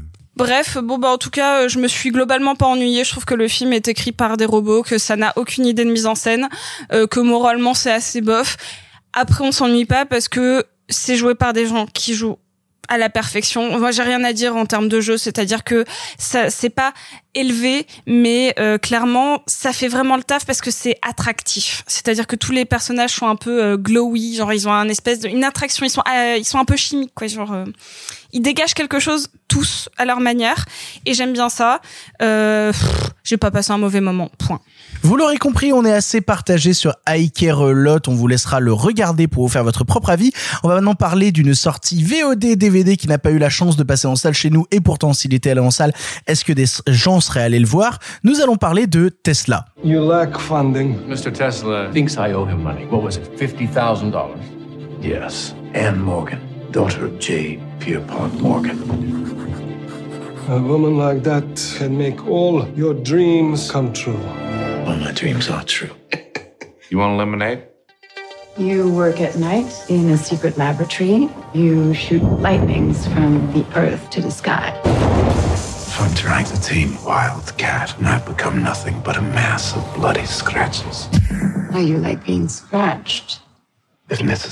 Tesla est une sorte de biopic sur la vie du scientifique Nikola Tesla, réalisé par Michael Almereda et avec dans le rôle titre Ethan Hawke. Bien évidemment, nous suivrons le parcours du génie qui a permis le transport généralisé de l'électricité, de ses moments les plus forts à ses périodes de pauvreté absolue, tout cela en étant continuellement en rivalité avec son ancien mentor Thomas Edison, joué par Kyle MacLachlan, surplombé par une histoire d'amour et un soupçon de mise en scène méta. Juste avant de laisser la parole à quelqu'un, je voulais juste donner une petite information. Ce film a été disponible au marché du film à Cannes quatre années de suite. C'est-à-dire Oh que mon quatre Dieu. années de suite au marché Attends, du il film. a été tourné quand? Euh, il a été tourné en 2016, je crois, quelque chose comme ça. 1980. Et en 2016, en 2017, en 2018, en 2019, à chaque fois que j'allais à Cannes, je retrouvais son affiche au marché du film, ce qui prouvait bien que personne ne voulait acheter Tesla avec Ethan Hawke. Le film a fini par être acheté. Nous avons donc enfin pu voir le film. Clara, qu'est-ce que tu en as pensé? Je pense qu'on est au bout du bout des biopics. Hein, Ah bah là, oui. euh, Vraiment, c'est c'est le bout du bout. C'est-à-dire que je pense que le prochain truc, c'est un ancien candidat de Top Chef et encore pas un bien. Tu vois, pas Norbert. Genre, alors j'ai jamais regardé Top Chef, mais genre, c'est vraiment quelqu'un qui est parti la semaine 1 et que t'as complètement oublié. Genre, mais si, Géraldine! Et, et qui est pété parce qu'il s'est pété un doigt. Et bah par exemple cette semaine c'est Jarvis qui est parti et ça rendait très triste parce qu'il portait des Santiago et il était cool. Eh ben écoute, voilà, je pense que après Tesla, Jarvis. Euh, très bien. Écoute, euh, on va en parler, je pense beaucoup. Je, je pense qu'on va parler que de ça, en fait, du fait qu'il y a des idées de mise en scène vraiment cool, mais j'insiste sur idée. C'est-à-dire que on est sur une bonne idée et assez souvent un mauvais accomplissement, une mauvaise réalisation, une mauvaise mise en œuvre, ou pas, pas une mauvaise, mais pas tout à fait assez bien, et puis pas tout à fait avec assez d'argent, et puis pas tout à fait avec assez de technique, et machin. Il y a vraiment dans ce film plein d'envie, plein d'élan. C'est voilà, c'est ça, c'est des élans. Tu vois, tu sens que le réal, le scénariste et, et Ethan Hawke, qui, bref, euh, que tout le monde a vachement envie, que tout le monde a plein de trucs à essayer, plein de trucs à montrer, etc. En plus, à titre personnel, la période 1900, c'est vraiment celle qui me plaît le plus. C'est-à-dire que, euh, euh, par exemple, quand on était môme à Disneyland Paris, il y avait ce truc qui s'appelait le, le Visiotronique. Euh, oh putain, je vois très bien le truc tu parles. avec un écran 360 et Oui, où tu et- voyages et dans le temps. incroyable. Et avec un petit robot qui Avec te faisait... Nine Eye qui, c'est- qui Oui, est le petit robot. Tout à fait. Et ben à un moment tu vas à l'Expo universelle en 1900 et Exactement. tu picoles avec Jules Verne et oui. tu te rappelles de ce Voilà. truc là Oh là là. Euh, tu vois le voyage dans le temps là d'un coup Qui après a été... Il y a euh, un dinosaure qui te, un T-Rex qui Absolument. te regarde. attraction Absolument. qui a été remplacée par euh, Buzz l'éclair Par Buzz l'éclair. maintenant. Que où, ces euh, gens aiment manger des morts.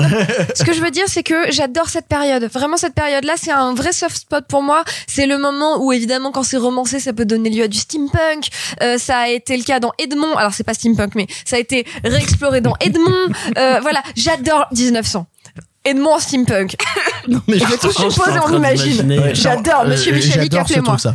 Euh, donc ce que je veux dire c'est que j'adore la période 1900. Je trouve que c'est incroyable. En plus tu vois c'est vraiment cette espèce de d'effervescence, euh, d'innovation, etc. Il se passe plein de trucs qu'on voit dans le film. On voit cette, ce truc vraiment de d'effervescence.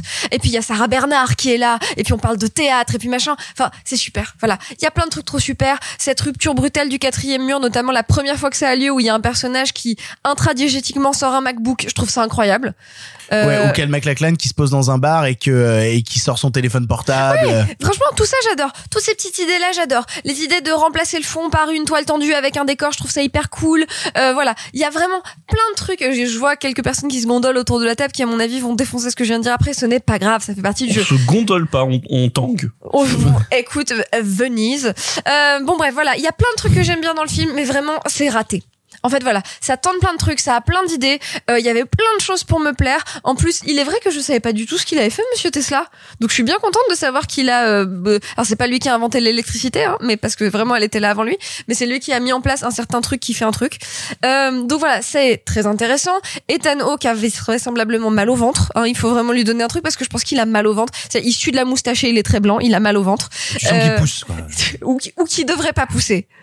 Euh, j'ai terminé. Euh, c'est dommage. Voilà, Tesla, dommage.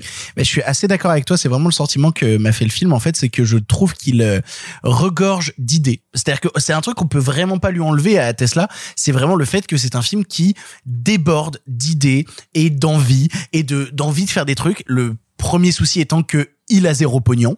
Et vu qu'il a zéro pognon, bah, la majorité de ses décors et de ses idées sont littéralement des fonds projetés euh, sur des écrans sur Ça lesquels on va... pourrait être cool. Mais ça pourrait être une patine, tu vois, tu ça vois pourrait être une patine vraiment cool de, les moments. de la même manière que à l'époque j'étais interloqué et des gens vont me détester de faire la comparaison entre Tesla et ça mais à l'époque je- je- j'étais assez interloqué la première fois où j'ai découvert la ronde de nuit de Peter Greenaway J'y Euh, pensais. ben oui et tu- mais tu déconnes ça m'a rappelé la ronde de nuit sauf Bien que la ronde de nuit c'est abouti Mais, mais Oui, c'est un film qui est euh, sous inspiration de Greenaway. Et puis Greenaway est autrement un formaliste que. Oui, non, non, mais c'est sûr, c'est sûr. Mais quand tu regardes la ronde de nuit, tu dis chaque petite idée formelle a eu un aboutissement que je vois à l'image, que je vois dans la performance des comédiens, et donc je vous encourage à découvrir la ronde de nuit, c'est absolument formidable. Mais Tesla a ce truc de j'ai plein de petites idées et c'est-à-dire qu'elle se casse toute la gueule. Le paroxysme étant le fait que, alors c'est pas du spoil, hein, on peut le dire, il y a un moment où Ethan Hawke reprend un morceau de In Excess et j'aime bien In Excess, hein, Everybody Wants to Rule the World. C'est Tears for Fears. C'est Tears for Fears, c'est pas In Excess? Ouh Alors en général, quand il y a une question de musique, faut pas tourner vos têtes et me regarder parce que moi, tout ce Justement, c'est genre. j'ai regardé six mois en, en- en guise d'approbation en mode mec, c'est ta génération. Euh, Putain, alors vous me foutez le doute. Ah non, Ah vais en, musique, en, en musique, moi je Everybody suis. je-. C'est Tears for Fears, et effectivement. Ben voilà. Ah, Je sais pas pourquoi j'ai ben eu- voilà. Bah, bah, t'es le plus vieux ici d'un autre côté, donc voilà. Va te faire mettre. Donc il y a ce moment où Ethan Hawke reprend un morceau de Tears for Fears et où tu te dis il y a rien qui va, il y a vraiment rien qui va. Et en même temps c'est une idée arty, on en parlait hors émission, c'est une idée qui avait tout à fait sa place au festival de Berlin, hein, voilà, pour un Oui, festival mais à la soirée. Euh, Ah mais- non, pour moi c'est un film South by Southwest, tu vois. alors, euh. il est passé par Sundance. Ouais. Pour information, le film est passé par Sundance. Mais non, mais, mais voilà. hein, Ah, T'as euh, détesté à ce point? Ah, je vomis le film, vous êtes Waouh. même pas prêts. Eh ben, on, on garde ça au chaud pour plus tard. Elle a, Euh, cramé- elle a claqué son briquet là, je sais pas pourquoi, c'était pour dire je vais tout cramer. Vraiment, elle veut tuer des gens là. l'électricité, vive le feu. Mais pour le coup, ouais, Tesla, c'est pas abouti, c'est ça le vrai problème. Donc tu vois Ethan Hawke essayer de, de, de, de- en fait, la personne qui s'en sort le mieux à l'intérieur, mine de rien, c'est Kel MacLachlan, parce qu'on est très heureux de voir Kel MacLachlan, et en même temps, tu sens que lui, des fois, on lui demande de faire des trucs méta à l'intérieur d'un film qui se veut d'époque. Donc ouais, là, tu vas au bar et tu sors ton iPhone. Je comprends pas pourquoi. Tu sors ton iPhone parce que c'est méta, et qu'après, il y a le personnage de machin qui va se retrouver à côté du truc qu'a créé Tesla et qui va commencer à sortir son MacBook et à compter les recherches Google qu'il y a sur Tesla et sur Thomas Edison. Ok, d'accord. J'aime bien ce passage-là. Mais- mais j'aime ça bien- vraiment Oui, mais cool. j'aime bien l'idée, j'aime pas l'exécution. Mais c'est ça exactement le ce vrai que- problème, j'ai dit tout à l'heure. Il y a un vrai problème dans l'exécution et ce qui fait un film où euh, je peux pas foncièrement le détester parce que je peux pas foncièrement détester le film. Je peux juste me retrouver en me disant c'est tellement pas abouti que c'en est triste. Toi, Marc, qu'est-ce que tu en as pensé? Euh, bah, je- en, en prologue, j'aimerais rappeler qu'il y y a un film. Enfin, moi, je ne connaissais son, son cinéaste euh, Michael Almereda que d'un film passé qu'il avait fait, qui est une adaptation de Hamlet, dont je gardais un souvenir. Alors, je parle il y a vraiment très longtemps, mais je, je garde un souvenir vraiment assez remarquable. Une adaptation d'Hamlet déjà avec Ethan Hawke qui se passe à New York en 2000 dans une multinationale qui représente les intérêts du Danemark, un truc comme ça, et donc évidemment transposition de, Shakespeare. Euh, donc bon, j'étais curieux, et de l'autre côté, je me dis que le, cinéma, il faudrait que j'y réfléchisse, je, je le dis un peu à chaud, mais il faudrait que j'y réfléchisse un peu plus en profondeur, mais le cinéma n'a jamais trop su quoi faire des inventeurs. C'est un peu compliqué. Euh, Tu veux dire que Christopher Nolan n'a pas su faire quoi que ce soit de Tesla quand il a fait le Prestige Justement, j'y reviens. Mais J'aime bien le prestige. non, non, mais alors, mais- le non, non, mais je comptais en parler, mais c'est-à-dire que euh, que ça soit Edison, que ça soit euh, que ça soit Einstein, que ça- ou, ou d'autres, voilà, des grandes figures. Bon, on l'a vu même récemment avec euh, avec euh, avec Marie Curie et le biopic de Marjane Satrapi. J'étais si fâchée. et, Radioactive. et, et, et dont bah Et voilà, le héros de Transformer 4 euh, qui est inventeur. euh, euh, putain, Mark je- Wahlberg. Je, vais me souvenir de- du nom de son personnage parce que j'adore. Bon bref, Et ça le me personnage de Vincent ça Price me- dans ça Edouard va me de revenir en d'argent, pleine non, mais on peut émission. continuer Je vous très dirai un longtemps. nom et vous saurez que c'est le le le le le le- Un l'inventeur Castex de. Ça va me revenir, voilà. Mais bref, et et, et donc euh, il y a ce truc parce que beaucoup de ces inventeurs sont des sortes de sont devenus malgré eux et Einstein particulièrement l'illustre bien des sortes de figures de pop culture qui sont difficiles à approcher. Et Nikola Tesla, c'est aussi un peu ça, particulièrement à cause ou grâce au film de Christopher Nolan parce que dans l'imaginaire collectif euh, Nolan a eu ce coup de génie de prendre David Bowie pour faire Nikola Tesla dans le prestige Excuse-moi, pour les gens, Tesla, c'est la marque de voiture de Elon Musk. Pardon, hein. Oh là là, vous êtes tellement en train de m'agacer. Non, mais pardon, mais si tu dis à des gens, c'est quoi. Tesla? Pour des gens qui s'intéressent au minimum au cinéma et tout bon on va dire allez cette frange là de gens Ok, non, non, mais si tu veux. Mais, euh, mais bon, dans, euh, si tu t'intéresses au cinéma, bon, Tesla, ta première image qui vient en tête, c'est David Bowie dans Le Prestige. Et, euh, et Nolan avait, voilà, cette idée de génie et, et de l'approcher presque un peu comme tel parce que c'est une figure pop dans dans le Prestige, qui est un film que moi j'aime beaucoup de, de Christopher Nolan. Et, et le problème, c'est que dans le film euh, Tesla, d'un côté, on convoque un peu cette figure pop de, euh, Tesla parce que la forme et euh, les diverses divagations euh, narratives du film vont un peu dans ce sens-là. Et qu'en plus, il se retrouve face à une autre figure pop qui est euh, Kyle MacLachlan, qui est lui-même figure pop, interprétant Thomas Edison. Bref, c'est intéressant si on veut. Mais tout ça, on est au stade, on est au stade du papier. Dans l'état, ce qui m'ennuie, c'est que le film n'a pas, euh, je vais dire un truc qui est très méchant, euh, et je pense pourtant pas tant que ça de mal du film, qui je pense raté mais pas désagréable à suivre. Euh, le film n'a pas le talent de ses ambitions, le film n'a pas le savoir-faire de ses ambitions. Totalement Toutes les idées qu'il déploie, mais du coup je répète ce que ce que Victor, euh, ce que Victor et Clara ont dit précédemment, mais tout- toutes les idées que le film déploie, il va pas au bout, il va pas, euh, il exploite pas pleinement l'idée, c'est mal tourné, c'est mal éclairé, c'est mal interprété. Il y a toujours un truc qui vient gâcher l'idée où on se dit ah pourquoi? Bah bah non, il y a tel truc qui vient gâcher, telle musique de trop, telle euh, telle performance qui est grise, voilà, où on sent qu'Ethan Hawke a voulu euh, délivrer voilà une euh, comment dire une euh, de, de se mettre un peu en retrait. Il est très terne dans le film et du coup bah c'est terne, je suis pas très intéressant. Et et du coup, voilà, je suis vraiment embêté par ce film. Et de l'autre côté, je me dis, est-ce que sincèrement, il aurait pu être possible de faire vraiment un bon film sur ce sujet-là? Tant, je pense qu'en fait, c'est compliqué. Et j'ai appris, j'ai lu vite fait un peu sur le film. J'ai appris qu'à un moment, le script avait été dans les mains de Jerzy Skolimowski. J'ai fait ah, mais Qui est-ce? Euh, immense cinéaste polonais de la génération de Polanski euh, à peu près euh, même génération que Polanski et qui a fait euh, ce super survival que je recommande à tout le monde qui s'appelle Essential Killings et aussi Deep End. Oui, Depend. Enfin, Bon, mais ça te, alors, Deep End, ça te plairait beaucoup. Voyez Deep End. Bref, euh, mais surtout, je me suis dit, bon, on va pas déconner, s'il y a une personne au monde que j'aurais voulu prendre ce script, le réaménager, bon bref, prendre l'idée, c'est Nikola Tesla par Steven Soderbergh. Voilà. Grave. Pas Totalement par d'accord. Nicolas Winding Refn. Oh non.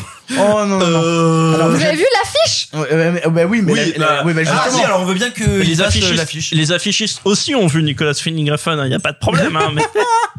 On va laisser maintenant la parole à. Sophie. Sophie, qu'est-ce que tu as pensé de Tesla? Je crois que tu as J'ai détesté. détesté. Tu as détesté. J'ai détesté. J'ai détesté le film et pourtant en fait quand je vous entends euh, dire en fait tous les, les arguments que vous dites c'est généralement des choses qui font écho au, au cinéma que j'aime, c'est-à-dire de l'inventivité, de l'idée, et je suis souvent la première à dire, je m'en fous si c'est pas complètement abouti du moment qu'il y a l'idée, c'est ça qui me plaît, je m'en fous que ça fasse un peu carton-pâte, un peu brouillon.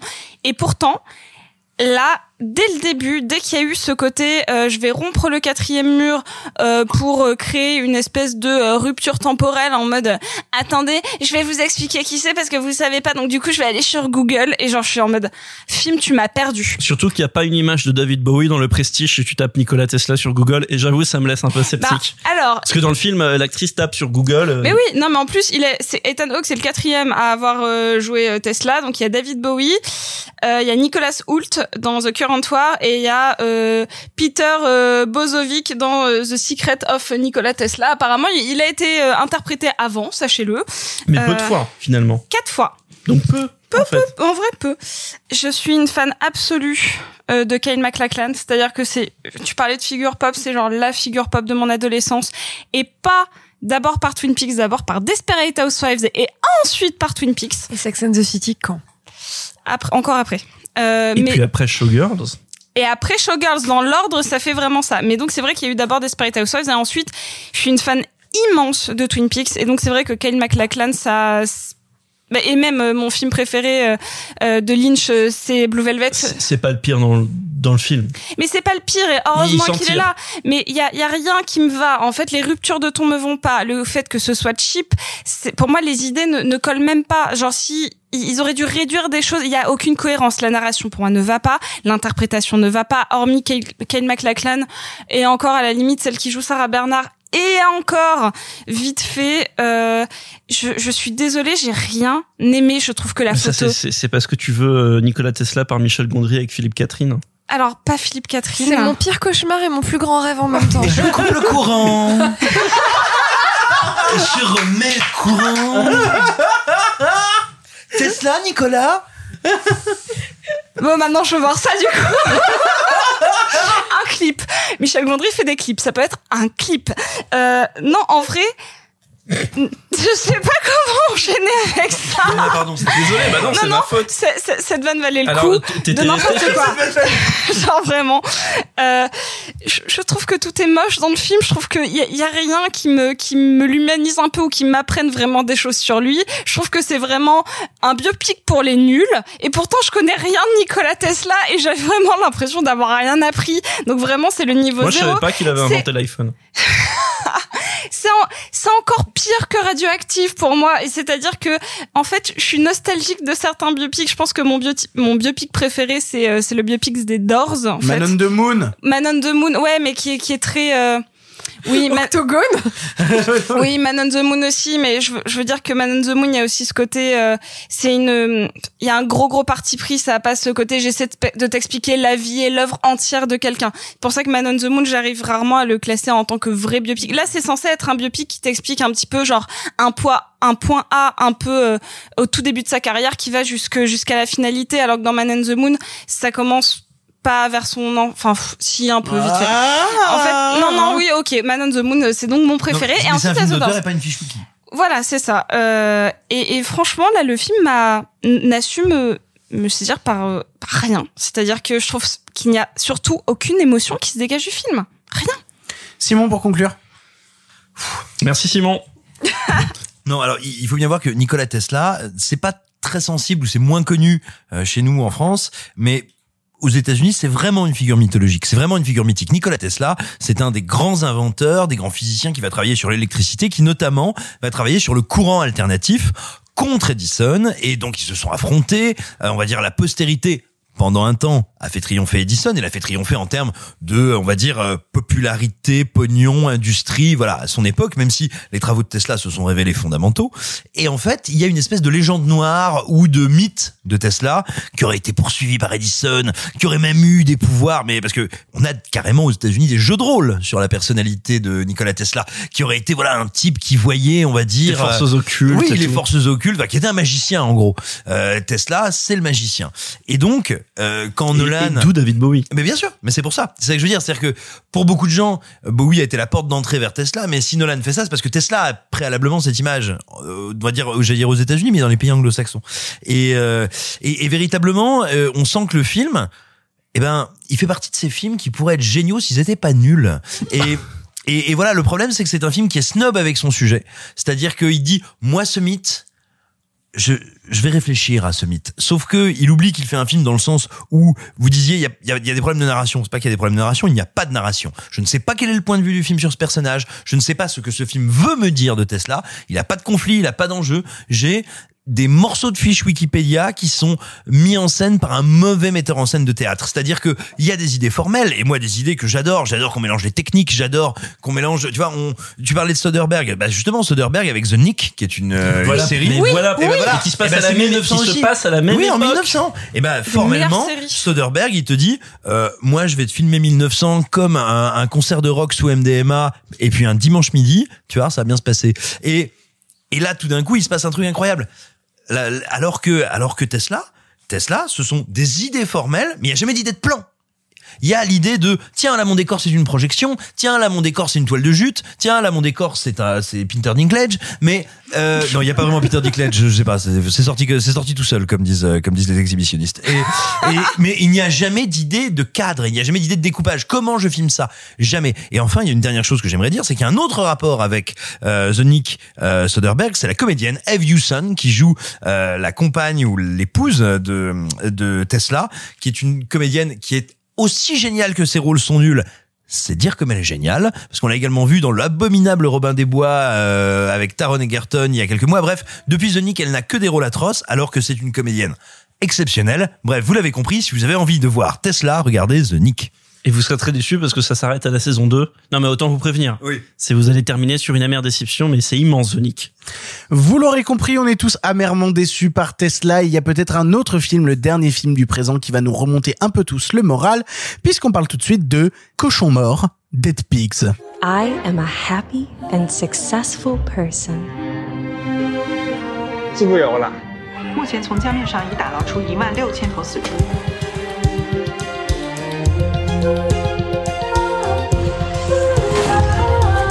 我是马他，阿拉还是嘉年好吧？我不害怕。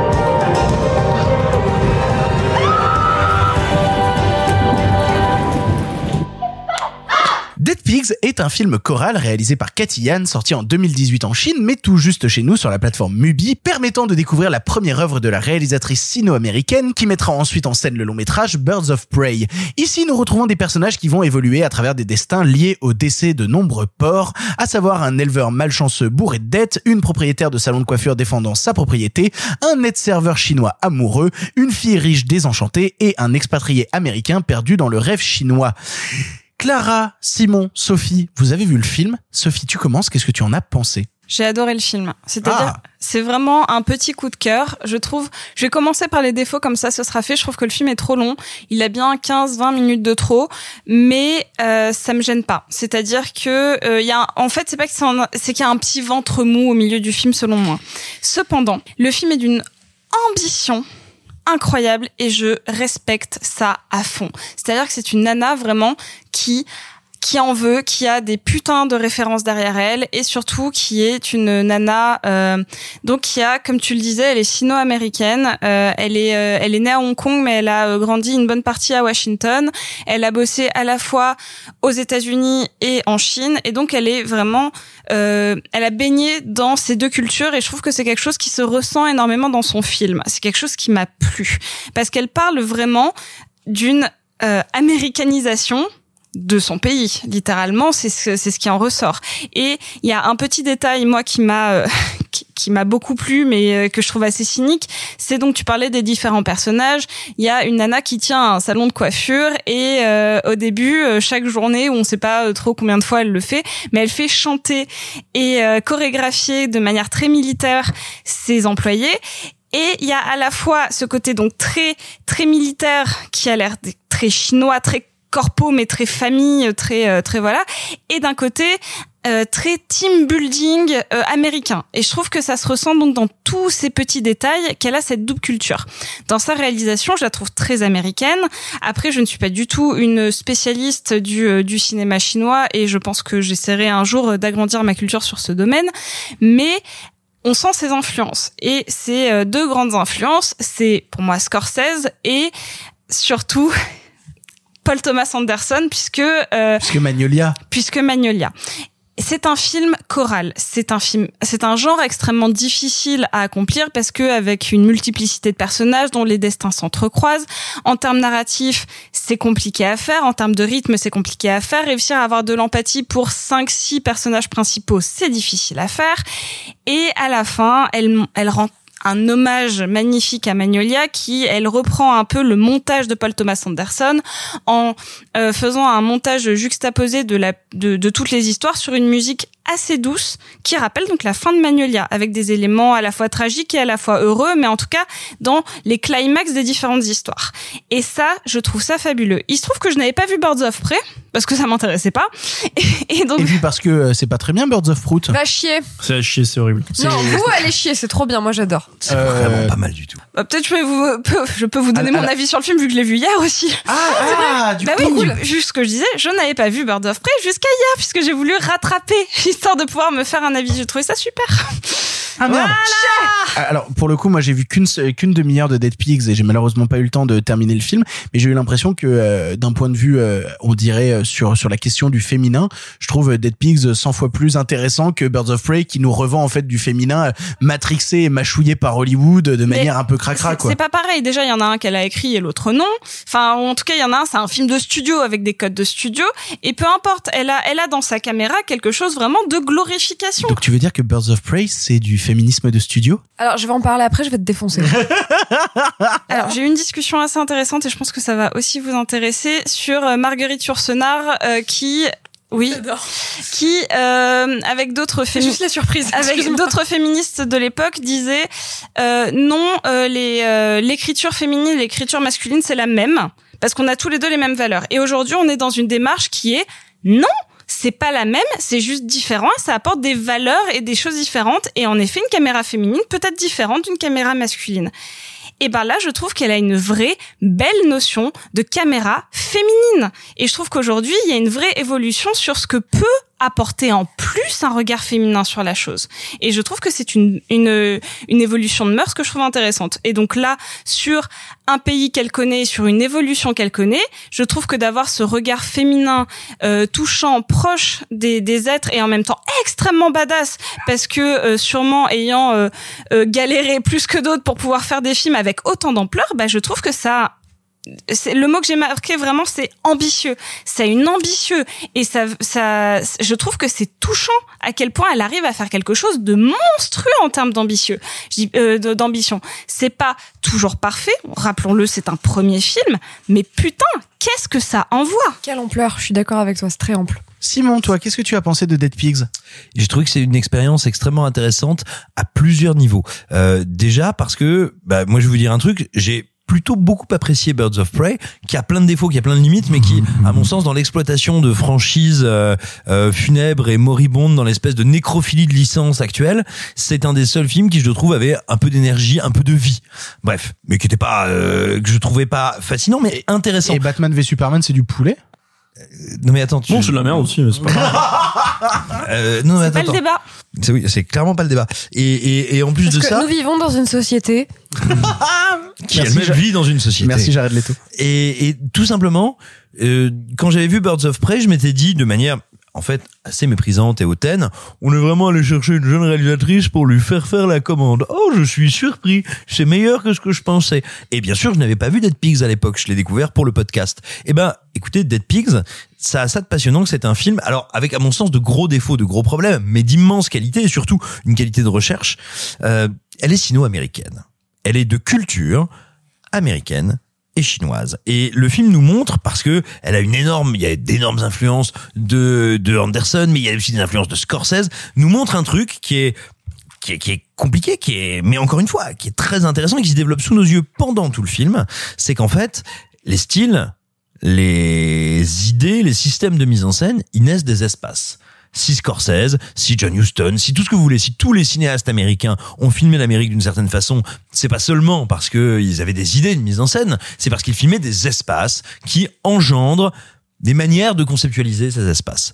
Et il en va de même pour l'Asie et pour la Chine. Attention, je suis pas en train de dire euh, si on est un cinéaste chinois, on filme comme ça, si on est un cinéaste américain, on filme comme ça. Mais tout d'un coup, quelqu'un qui a cette double culture et qui ne hiérarchise pas dans cette double culture et va emmener les deux dans un espace qui lui est strictement chinois, eh bien, il y a des moments où ça donne vraiment des espèces de moments de grâce absolue, où on voit des plans qu'on a vus chez Scorsese dans des espaces américains différents, ici déclinés dans ce dans, dans cette espèce de mégalopole chinoise, et tout d'un coup, ça crée formellement des trucs très intéressants. Il y a des fois où ça ne marche pas, il y a plein de moments où ça ne marche pas, mais la manière dont elle le fait, c'est une vraie démarche de Cinoche et c'est assez excitant formellement. Après, moi je te dirais là où aussi je trouve le film très intéressant, c'est que je te dirais alors non pas contrairement à toi Sophie mais pour un, un, petit peu à côté, je pense pas qu'il y ait un regard féminin, mais on a un regard sociologique, c'est-à-dire que euh, c'est c'est pas notre taux d'œstrogène qui fait qu'on voit différemment ou pas, c'est notre position dans la société qui fait qu'on n'a pas le même regard sur elle. Ah mais c'est- Voilà. c'était ça la- la- l'amener, c'était pas euh, non c'est pas biologique. Hein, Oui, voilà, non mais C'est, euh, pour ça que je dis pas contrairement à toi, c'est le, juste le pour- conditionnement, notamment. On sait que pour une nana, c'est beaucoup plus difficile de faire un film et donc d'arriver avec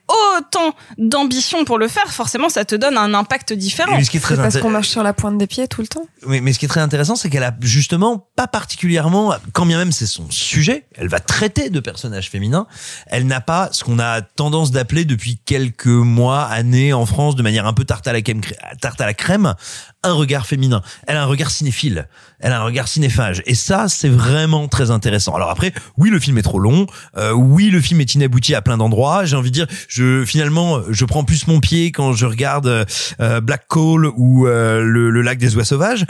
Il n'empêche, ce que elle, elle fait, alors voilà, elle a pas encore trouvé totalement son ton, totalement sa maturité, mais cette espèce de euh, de double nationalité ou de double culture appliquée au cinéma chinois est assez passionnante. Pour conclure, Clara, toi, qu'est-ce que tu penses de Dead Pigs? Mon plus gros regret de ces 33 épisodes de podcast, c'est de ne pas avoir vu Bird of Prey à temps pour en parler avec vous. Et j'ai ce souvenir douloureux de vous écouter dire c'est un film féministe pour vendre des pyjamas. Euh, L'heure de la revanche, c'est maintenant. Allez. Non, alors bon, je vais, je vais, je vais la faire rapidement parce que de toute façon, c'est pas le sujet, donc on en a pour 17 minutes à peu près. Quoique, ça va, j'ai pas été trop longue tout à l'heure, on est Oui, mais là, ça commence, vas-y. bah c'est fini. Allez. Non bon bref. Euh, juste pour dire que que je suis très intéressée de voir son premier film. Et j'aimerais vraiment qu'on parle ensemble de à votre avis pourquoi est-ce que Warner est allé la chercher? Elle ça m'intéresse vraiment. Donc euh, moi je vais faire vraiment deux minutes pour qu'après on parle de ça. Euh, j'aime beaucoup ce premier film. Je trouve qu'il y a une énergie folle. Je trouve que vraiment c'est ce que je ressens le plus. C'est vraiment une une grande vague d'énergie et à quel point elle a envie de faire des trucs. Et je suis d'accord avec toi Sophie sur l'aspect extrêmement ambitieux du film et sur toute l'ampleur et sur effectivement il y a des moments je sais pas trop où elle va mais genre qu'est-ce que c'est cool et qu'est-ce que c'est rythmé et qu'est-ce qui se passe comme truc? Et qu'est-ce que les personnages sont genre nuancés? Les personnages sont tous hyper nuancés j'ai trouvé ça vraiment genre dingue en écriture de personnages. Et l'image est belle et l'histoire est intéressante et le rythme est bon et excusez-moi mais est-ce que c'est déjà pas mieux que 80% des films qu'on voit? Ah, c'est largement mieux que Birds of Prey, par exemple. alors comme le veut l'expression consacrée par Victor lui-même je vais t'enculer En vrai, Bird of Prey, je, je vais pas faire deux heures là-dessus parce que je veux vraiment qu'on parle de pourquoi est-ce qu'ils sont allés la chercher. Bird of Prey, en vrai, je pense, hein, Victor, c'est mon opinion là-dessus. Je pense que la raison pour laquelle ça ne te plaît pas, Vas-y, dis-moi. c'est parce que ça ne te parle pas à toi. Ah non, je pense que ça ne me plaît pas parce que c'est pas un bon film. Non, non, ça parle vraiment à nous à 14 ans. Quand j'ai vu le film hier, je me suis dit, Oui, mais alors, putain, après, putain, je suis pas une fille de 14 ans aussi. Mais hein. c'est exact, exactement c'est ce ce que je viens de dire, ça, ça ne te parle pas à toi. Mais vous trouvez pas ça super ciblé quand un film, on, on parlait notamment de la politique de Disney qui était Parce que de Predator, c'est pas super ciblé Non, j'allais dire par exemple que, euh, que, le- que le cinéma de Pixar, par exemple, on parlait du fait que euh, Saul, c'est dommage parce que ça parle qu'aux adultes et pas assez aux enfants. Est-ce qu'on n'est pas justement pour un cinéma qui parle à des à un Non, mais cinéma transgénérationnel mais Excusez-moi, mais il- il- je veux dire, l'histoire sans fin qui quand ça parle aux enfants euh, allemands morts. Tu vois. Non, mais Donc toi. Alors, je, je vais dire un truc un peu un peu méchant, mais glo- globalement, la plupart des films s'adressent genre aux garçons cinéphiles d'une trentaine d'années. Blanc et un peu cynique. Oui. Je- et Et qui franchement, pensent qu'ils ont des références de ouf parce qu'ils ont un t-shirt Green Lantern. Tu t'arrêtes tout de suite. Non, mais on vous T'as aime un joli hein. t-shirt Green Lantern ce soir, Simon. Les gens n'en savent rien. Bah, Je dans leur même pas cœur. t-shirt. genre moi ça me fait plaisir de voir un film très très très grand public qui s'adresse à la mode 14 ans. En vrai, ça me fait très très très C'est ça, plaisir. et le tout en étant vénère et bourrin et vulgaire. Ah, putain, moi je, trouve juste le film très très con, mais, pas, euh, ce n'est pas pour toi, c'est juste ce n'est pas pour toi. euh, c'est pas parce que c'est pas pour moi que ça en fait un bon film. Mais c'est juste qu'en fait, du Ouais, coup, ça fait pas mauvais. ça en fait pas un mauvais. C'est juste que l'idée de Bird of Prey, c'est genre que ça cherche à plaire à quelqu'un qui n'est pas toi. Moi, moi, je trouve ça, je- ça vraiment dans une démarche de studio ultra cynique, là où je trouve que justement dans Dead Pigs, et alors j'ai vu que la première demi-heure encore une fois, mais de ce que j'ai vu de la première demi-heure de Dead Pigs, elle, elle- j'ai l'impression qu'elle a un cinéma qui est tellement plus libre, qui est pas un cinéma de studio Et- pourri en et- fait. Et alors Moi, je trouve que le film est très libre. Hein. Bird of Prey, je le trouve très libre et je trouve qu'il s'adresse à plein de libertés en moi. Bref, et il me donne Oh. envie de me couper une frange. Oh. Euh, autre sujet. Donc voilà. Donc moi, j'avais rien à en dire et on a fait que 17 minutes. Euh, pourquoi est-ce que vous pensez que c'est elles qui sont allées chercher pour Bird of Prey 2 Parce que ok, il fallait une réalisatrice. Ok, ils voulaient faire comme euh, Wonder Woman, il leur fallait une réalisatrice. Ok, pourquoi elle Euh, parce qu'elle est méga badass? Parce que en son premier film, elle a genre littéralement montré qu'elle savait diriger une équipe. Parce que quand tu fais un, premier film avec autant d'ampleur, je parle en termes de décor, elle a pas fait un petit film fauché. Elle a fait un film choral où donc il faut montrer. Même c'est con quand tu regardes le film. Moi, un des trucs, c'est que je me suis dit putain, elle a dû déléguer certainement à une équipe secondaire. Elle a dû gérer vraiment une tonne de comédiens, de figurants. Ça et elle a dû le faire malgré tout pas avec le plus gros budget du monde, mais suffisamment d'argent à gérer. Et donc, clairement, ce film correspond à ce que un- un des, des, des studios recherchent en mode c'est quelqu'un de compétent. Vraiment, ce film, pour moi, montre que c'est une nana compétente pour gérer plein de détails qu'on peut te donner sur un blockbuster de studio euh, avec des grosses actrices, avec euh, plusieurs euh, plusieurs décors, avec des puis elle sait gérer ses mouvements de caméra. Elle, euh, on, on voit, elle a fait quand même plusieurs scènes d'accidents, même si c'est des petits accidents, mais malgré tout, c'est un truc où ils ont pu se dire tiens, les petites cascades, elle saura les gérer. Genre, euh, pour moi, elle a, elle a rempli avec ce film un cahier des charges qui dit putain, meuf, t'as assez de talent pour qu'on te donne un truc où certes t'auras pas toutes les libertés, mais là où tu pourras t'amuser, tu vas t'amuser. Et, je pense, alors attention, euh, ça, ça peut avoir l'air dédaigneux si on l'entend mal, mais vraiment je le dis pas du tout comme ça. Je pense qu'il y a eu un vrai choix de Warner sur oh, on aime beaucoup les couleurs qu'elle utilise. Je le dis sans déconner parce que moi, ayant vu Dead Pigs après Birds of Prey, je me suis dit genre ah mais oui, la gamme chromatique est extrêmement proche. Les mouvements d'appareil sont très très proches. C'est-à-dire que véritablement, je pense qu'ils se sont dit cette personne maîtrise une grammaire qui nous intéresse. Et je dis pas ça pour dire c'est une yes girl, euh, tu vois, euh, et, le dire de manière méprisante. Non, non, au je veux dire que le studio a plutôt été euh, très très sélectif dans qui ils sont allés chercher. Et c'est une bonne chose parce que bien évidemment que Birds of Prey est un film de commande, bien évidemment que c'est un film de studio. Néanmoins, ils sont allés chercher quelqu'un avec une personnalité qui était compatible, ce qui fait que c'est un film qui est vivant. Puis c'est pas la première fois que des studios vont chercher entre guillemets des des yes personnes pour faire des films qui sont en tout cas corrects. hein. Je pense à Aja hein, notamment euh, ou à d'autres. hein. Vous l'aurez compris, ici à Pardon le Cinéma, la partie de l'équipe qui a vu Dead Pigs vous recommande de découvrir Dead Pigs. C'est disponible Absolument. sur Mubi. Et, euh, et voilà, bah, c'est l'occasion justement de découvrir le premier long métrage de cette cinéaste qui est pour nous un nouveau long métrage. Euh, il y a un tout petit truc dont on voulait vous parler cette semaine en bref. Et effectivement, il fallait faire une petite parenthèse en bref. C'est l'heure du film, ou peut-être pas du film en bref. Ça va durer encore longtemps. Eh bien, vous, qu'est-ce que vous faites dans les bras de mon cocher? On en avait encore beaucoup du sensationnel comme ça Pourquoi vous pensez qu'on ne prend pas le cinéma au sérieux? Cette ligne est sur écoute. Il va me falloir être bref. En bref, cette semaine vient de sortir en DVD Blu-ray chez nous la série Lovecraft Country.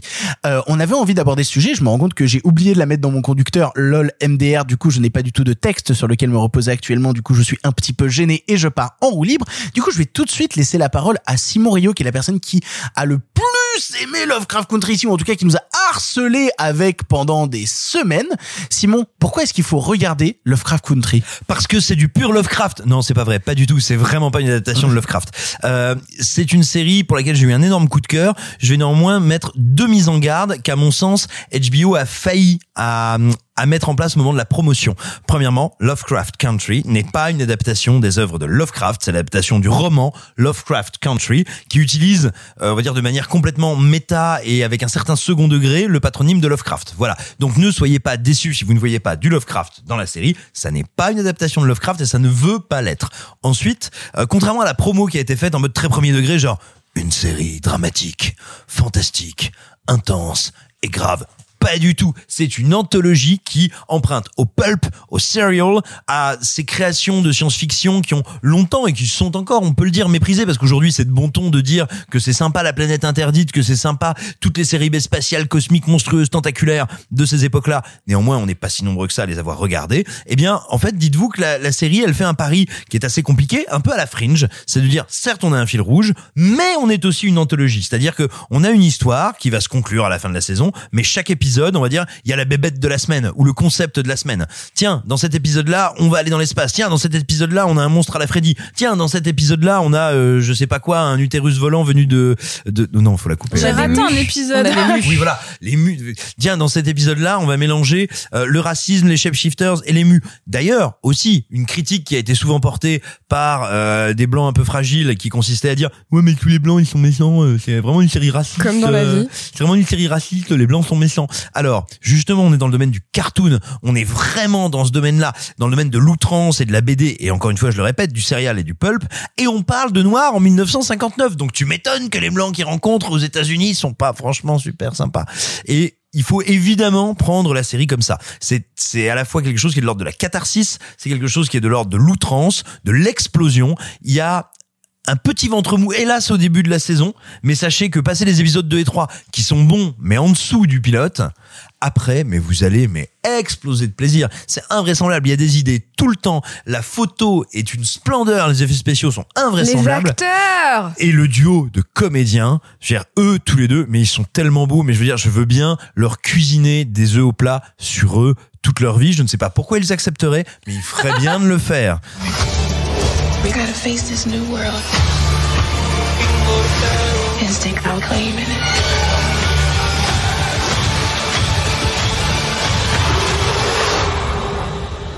This is our family story.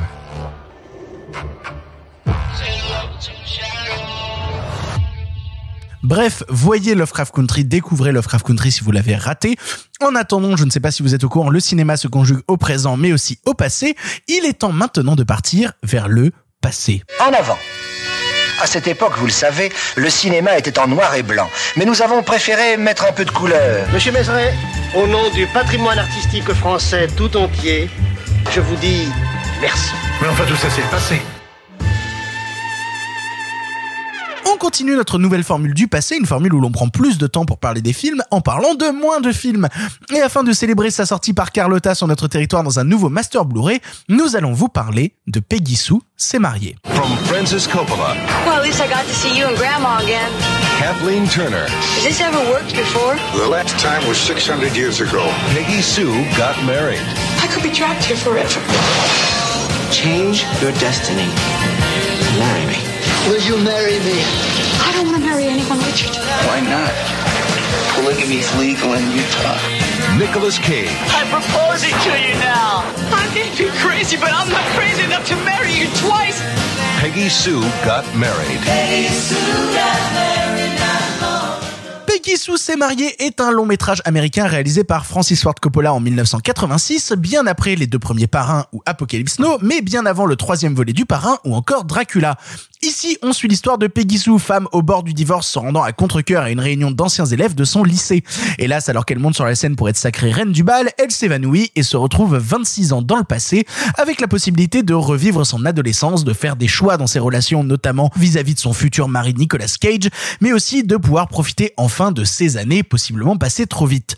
Succès critique commercial, pourtant Peggy Sue s'est mariée est un film assez peu cité de la filmographie de Coppola. Ça nous a donné envie de remettre un coup de projecteur dessus, donc je vous pose cette cette question déjà. Pourquoi est-ce qu'on parle si peu de Peggy Sue s'est mariée Euh, ça tombe bien qu'on en parle maintenant parce qu'on a fait il y a pas longtemps un épisode sur Le Parrain 3, enfin sur- plutôt sur la saga Le Parrain de Coppola à l'occasion de la ressortie du Parrain 3 dans un nouveau montage. Et euh, bah à cette occasion, on avait évoqué un peu la carrière de, Coppola et ce qui, De Pocola. de M Pocola et, et, et, et le film là dont on va parler, Peggy Sue s'est mariée, justement, il tombe entre euh, le parrain 2 et le parrain 3 dans cette décennie un peu compliquée pour lui qui a été les années 80, la décennie qui suit Apocalypse Now. Et euh, et euh, je fais je fais une parenthèse parce qu'on y reviendra j'y reviendrai ou Sophie je pense qu'il a vu il reviendra aussi plus tard. Mais le film sort entre guillemets en binôme. Il y a une double sortie euh, Coppola chez Carlotta c'est qu'il y a celui-ci et Jardin de pierre qui est un film qu'il a fait l'année suivante qui sont tous les deux voilà des films qui s'inscrivent dans la partie compliquée de la carrière de Coppola une partie où donc il est criblé de dettes, il fait des films pour faire des films, pour tourner, pour avoir du salaire, pour faire tourner la trésorerie euh, bah, de lui et de sa société de production American Zoetrope. Et, euh, et qui sont des films de commande, ce sont des films dont il est pas l'initiative, euh, que parfois il fait un peu à contre-cœur, que parfois il serait approprié avec beaucoup de tendresse, comme c'est le cas de, de Peggy Sue s'est mariée. Et, et, et ce qui est intéressant, c'est que c'est tout des films qui partent dans des directions extrêmement multiples, de genres absolument différents, mais qui racontent absolument tous ou presque la même chose. Ce sont des films qui se posent des questions infinies sur le passé et sur ce qu'on aurait pu faire autrement et pourquoi les choses sont ainsi et qu'est-ce que et pourquoi elles ne sont pas autrement ou qu'est-ce qu'on aurait pu faire pour qu'elles soient différentes. Est-ce qu'on peut retourner dans le passé? Est-ce qu'on peut changer le passé? Bref, ce sont des films de fantômes pour beaucoup. Euh, tombe, euh, Jardin de pierre, c'est beaucoup ça aussi. Et, euh, et je trouve ça absolument fascinant. La, la partie, les années 80 de, de Coppola, ces années 90 sont un peu moins euh, fantastiques, même s'il y a Dracula, qui un film génial. Bon, j'ai jamais rencontré quelqu'un qui m'a dit l'idéaliste, c'est mon Coppola préféré. Jack, c'est mon copain, pardon. Mais ces années 80, euh, elles sont, euh, en plus, c'est des films qui sont constamment autobiographiques, parfois malgré lui, euh, parfois très sciemment. Euh, je le mentionne là très rapidement parce que c'est un film, voyez-le, il est pas, tu vois, dans le genre film Coppola pas connu, voyez Tucker. Tucker, un homme, et ça s'appelle Tucker, un homme et son rêve, c'est avec Jeff Bridges. C'est littéralement un film autobiographique de Coppola. C'est une merveille. euh, je crois que c'est sorti peu de temps avant Peggy Sue. Mais euh, bref, et donc pour répondre à sa question, pourquoi Sorti deux ans après. Deux ans après, bah merci. Oui, il y avait la Sophie à côté de moi, je l'ai pas lu parce que je suis un mauvais élève. Euh, Sophie, littéralement, j'avais pas juste Sophie à côté de moi, littéralement la Sophie à côté de moi. Euh, et, euh, et enfin, pour répondre un peu plus euh, bêtement à pourquoi c'est pas sorti, c'est que Peggy sous ses mariés, qui est l'histoire d'un donc euh, on va dans le passé, un voyage dans le temps, on retrouve les, en l'occurrence, je dirais les années 50, ça se passe en 60, mais on va dire l'imagerie des années 50 euh, parce que ça sort aussi l'année d'après. Retour vers le futur. Et ça s'inscrit dans euh, la ligne de ces films. Il n'y en a pas 50 000, hein, mais ces films qui fantasment un peu l'Amérique des années 50. Une quinzaine d'années auparavant, euh, un peu moins que ça même, Coppola produisait pour George Lucas American Graffiti, qui euh, se passe en 61 ou en 62, je crois. Mais euh, voilà, cette, cette imagerie un peu rock, un peu rutilante, comme Retour vers le futur. Et Peggy Sue arrive derrière, euh, comme euh, un contraire, comme un, un négatif sur euh, sur cette époque, sur cette notion du souvenir, du flashback, etc.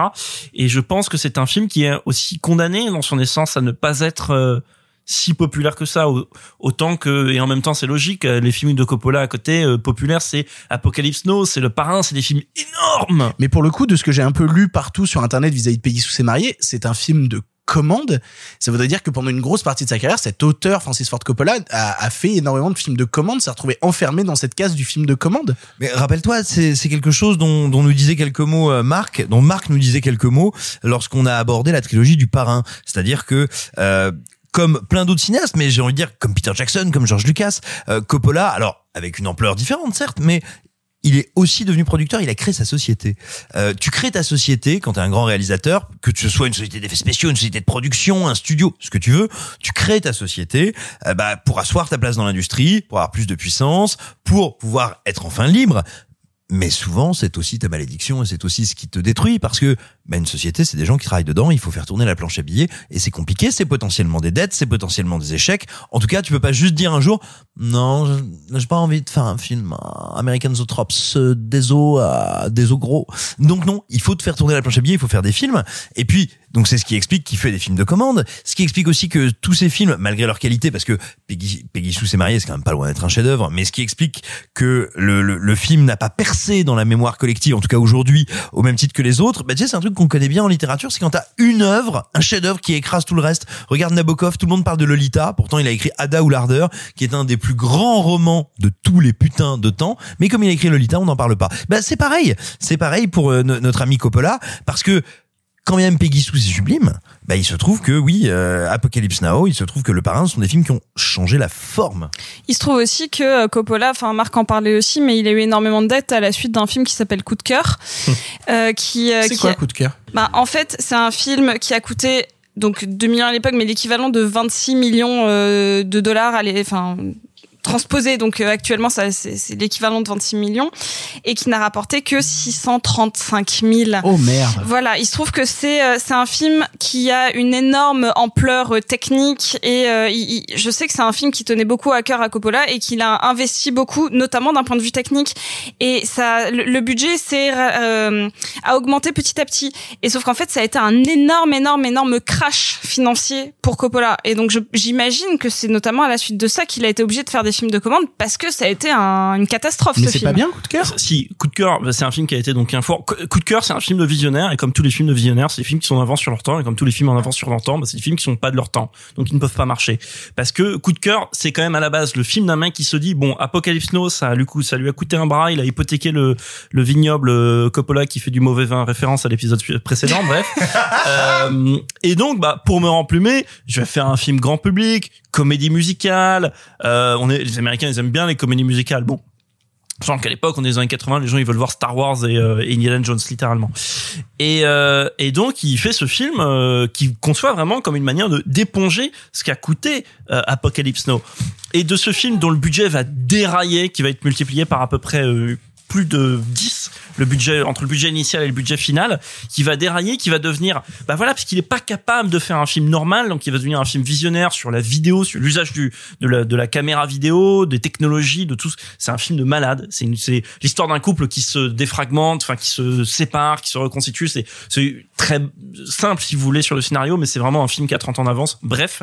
Et c'est un film qui va le condamner. C'est le film qui va faire de lui un paria tellement ça va être un flop homérique et qu'avec sa naïveté, Coppola pensait que c'était un film commercial. Et donc c'est le film qui va faire de lui un paria pour euh, toutes les années qui vont suivre à Hollywood.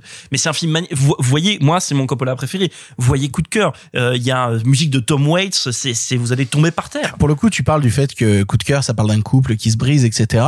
J'ai l'impression que dès qu'on parle du cinéma de Coppola, il y a toujours mine de rien un rapport à la famille. En tout cas, dans les thématiques, il y a un rapport à la famille. Et même dans un film de commande, Peggy Sue, c'est ça. Tu parles d'un couple qui se brise dans coup de cœur. On a aussi un couple qui se brise dans Peggy Sue. Et si on parlait même du rapport à la famille, il fait tourner Sofia Coppola, Sofia Coppola qui est sa fille. Il fait tourner son neveu qui est euh, Nicolas Cage. Et on parlait, tu parlais de Jardin de Pierre tout à l'heure. C'est quand même le film où pendant le tournage, il a perdu son fils. Il y a quand même toute une histoire derrière qui est, qui est toujours liée étroitement à la famille Coppola. Mais, mais c'est peut-être aussi ce qui, en partie, explique sinon l'insuccès, en tout cas le relatif manque de reconnaissance de Peggy Sue s'est mariée, c'est que c'est un film sur la famille, un film mal aimable. Et surtout à l'époque où il sort, tu vois, on l'a dit juste avant, t'as Retour vers le futur qui est sorti, tu vois, quand tu vas dans le passé, quand tu te balades, C'est tu rutilant. voilà, tu revisites un truc rutilant, réenchanté, machin. Là, on revisite, attends, déjà, on fait un voyage dans le passé où on ne rajeunit pas. C'est-à-dire que oui, si bien sûr on maquille un peu les acteurs, mais tu vois très bien qu'ils ont pas 20 ans. On ne joue, on n'essaie pas de nous faire croire qu'ils en ont 18. Tout le monde a l'air d'en avoir 35. Et en plus de ça, donc c'est déjà un peu bizarre, un peu dissonant. Et puis, Parce qu'en plus, t'es pas sûr que ce soit un vrai voyage dans le temps. voilà. Et on va commencer à jouer quelque chose qui est de l'ordre du oh, mon Dieu, la joie. Et moi, le film me bouleverse là-dessus. La joie profonde de revoir mes parents jeunes et en fait de revoir mes parents. Elle a le même âge que ses parents quasiment en fait. En gros, elle a 35, elle a 40 ans et ils en ont 48. C'est-à-dire que tout d'un coup, elle, se, elle dit à sa mère qui a l'air d'avoir le même âge qu'elle, elle lui fait "Je ne me rappelais pas que tu avais été si jeune." Ça, c'est un paradoxe magnifique. Mais c'est pas un truc qui te fait kiffer quand t'es ado, quand t'es gamin. C'est pas un truc où tu reviens trois fois au cinéma où tu fais "Ah, vas-y, on va boire des bières en regardant le film." C'est pas possible. De même, ce moment où elle entend sa grand-mère au téléphone et où elle est bouleversée. Ça, ça, C'est, ça, euh, ça, ça me brise elle, le cœur. Elle, elle vient juste pour vous reconstituer. Elle vient de revenir dans le passé. Elle a, elle a retrouvé ses parents. Elle comprend pas très bien ses amis d'enfance. Le téléphone sonne, elle décroche et Elle au téléphone il y a ah allô ma petite, c'est ta grand-mère. Comment ça va et tout? Et là il y a le personnage de Kathleen Turner, donc l'héroïne du film, qui qui n'arrive pas, qui qui s'effondre parce que bah voilà, sa grand-mère est décédée depuis longtemps. Et pour quiconque a eu une relation euh, proche avec ses grands-parents, entendre cette voix d'outre-tombe, parce qu'à ce moment-là, elle a oublié en fait que ses parents étaient vivants à ce Bah, pour le coup, euh, tu parles justement de relations proches, etc. Euh, je trouve que le film arrive à questionner un truc justement que euh, Retour à le futur, que j'aime énormément, j'adore Retour à le futur, tu vois, mais que Retour à le futur ne questionnait pas, à savoir justement le retour des êtres disparus entre temps.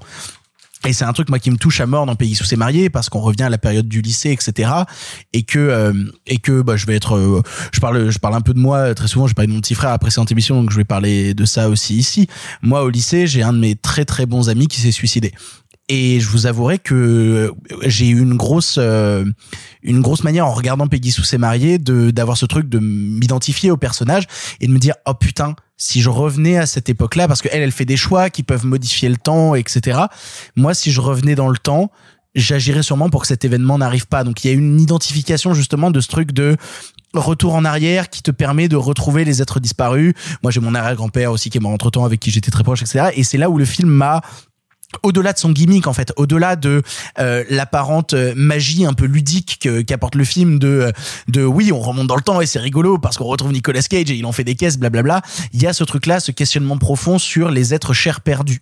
Et moi je sais qu'en regardant Peggy sous ses mariés, j'ai repensé à ce pote perdu, j'ai repensé à mon arrière-grand-père, j'ai pensé à tout ça et ça m'a euh, ouais je veux dire ça m'a profondément bouleversé. Et dans les êtres chers perdus, ça va même encore plus loin que ça parce que elle, elle a perdu des êtres chers, mais en plus, elle s'est perdue elle. Oui. Parce que c'est ça aussi l'idée du film, c'est que elle est pas sûre qu'elle est que la vie qu'elle a eue, c'est celle qu'elle a vraiment souhaitée. Elle se remet en question.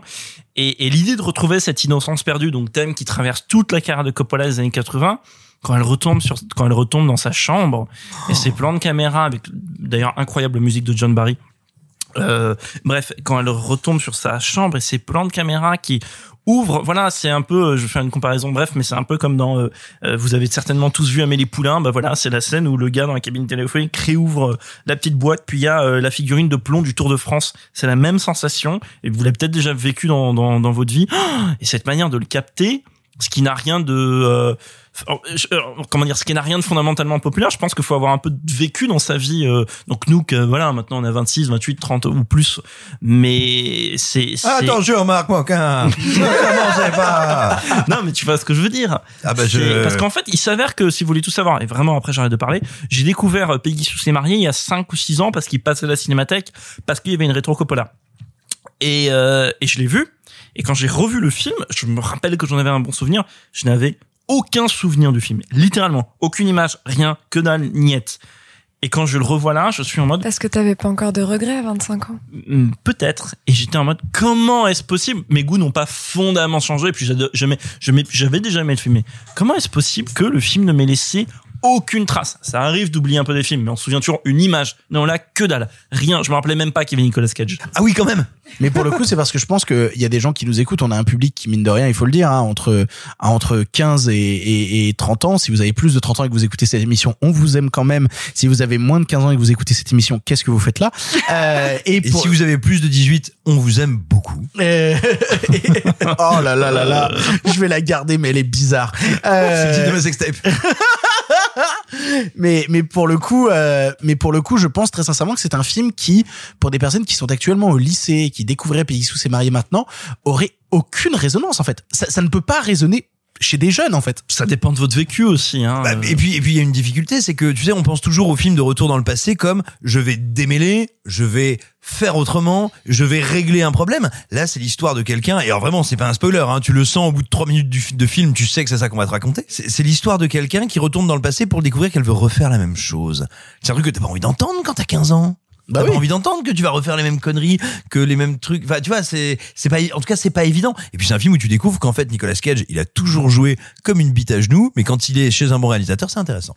alors justement parlons de Nicolas Cage parce que le, le tournage a été très compliqué Cage euh, est réputé euh, en tout cas il y a des histoires qui se racontent comme quoi sur le tournage de Peggy Sue s'est marié Cage était incontrôlable euh, Kathleen Turner dans une biographie qu'elle a sortie en 2008 a déclaré qu'il a été arrêté deux fois par la police sur le tournage une première fois parce qu'il avait bu en conduisant la deuxième parce qu'il a volé un chien chien. Euh, euh, oui, alors il- Et elle s'est fait attaquer pour diffamation. Oh, Elle hein. s'est fait attaquer pour, alors, pour diffamation et elle a perdu. Nicolas Cage a gagné le procès. Mais elle, C'était ra- un chat. mais elle raconte dans sa biographie que Nicolas Cage euh, est passé à côté du tournage. Il y avait une baraque avec un chihuahua. Il l'a trouvé cool. Il l'a fourré dans sa veste. Euh, donc, donc voilà.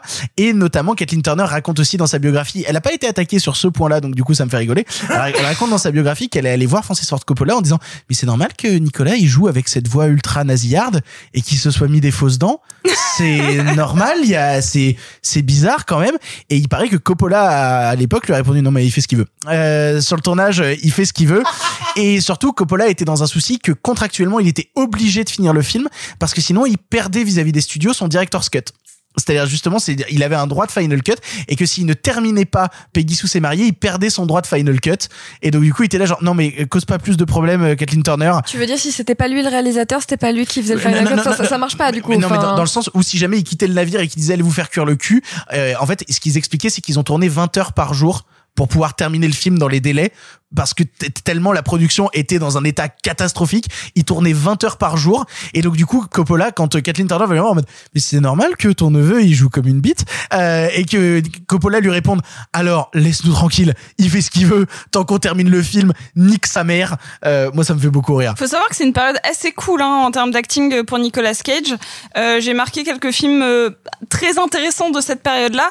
Genre, c'est juste une année avant Arizona Junior des frères Cohen, et c'est surtout quatre ans avant Sailor et Lula. Donc Oh on est quand même sur une période euh, putain de haute, et on est euh, on est quelques années. euh, Snake Eyes c'est euh, 98 et à tombeau ouvert c'est 90. Donc on est vraiment sur une période Nicolas Cage qui n'est pas la période actuelle. Quoi. On est sur une C'est- pour ça que moi, quand j'ai revu, euh, alors tu dis qu'il joue comme une bite, non, il est en sur-régime parce que Nicolas Cage, parce que c'est sa manière de jouer. Il y a un autre acteur qui est en sur-régime dans ce film qui s'appelle Jim Carrey, enfin, le jeune Jim Carrey. Qui est incroyable Jim Carrey Mais, dans, euh, euh, dans Peggy Sue mariée. hein. Mais euh, mais le truc c'est que non, il joue pas comme moi. Moi, je le trouve. En fait, si vous voulez, moi, ça me, contrairement à beaucoup de gens euh, sur les internets, ça me fait pas rire les, Nicolas, les, les conneries et les films avec Nicolas Cage euh, euh, où, il, où il fait n'importe quoi, où il va tourner pour les pires cinéastes qui font les pires affiches. Parce que euh, moi, j'ai sincèrement aimé euh, Nicolas Cage dans les années 80-90 Et, même quand dans Benjamin Gates. j'ai dit 80-90. Ah merde. Mais en vrai, j'aime bien Benjamin Moi, Gates. J'adore Benjamin Gates. Bon. Euh... Fun, fun. Non, non, mais si vous voulez, si vous aimez bien les films de John Turtletaube, ça vous, ça vous regarde. Bref. Euh, patronyme est un indice. euh, mais tout ça pour dire Rio. que, et ce film-là m'a confirmé à quel point, euh, je sais pas si on peut dire que c'est un grand acteur, mais à quel point il est capable de dégager un truc et quand, et c'est ce que Simon a dit, quand c'est capté et quand c'est encadré par la caméra de quelqu'un, en l'occurrence, même si Coppola l'a laissé en roue libre, la caméra de Coppola l'encadre. Sailor et Lula. Ou Sailor il, et est, Lula. il est tellement en roue libre Parce dans que de toute façon, et il a jamais été, c'est il un a des jamais meilleurs été, euh, voilà, c'est pas un acteur qui, de toute façon, a pour nature de faire du Clint Eastwood monolithique. C'est pas ça la question.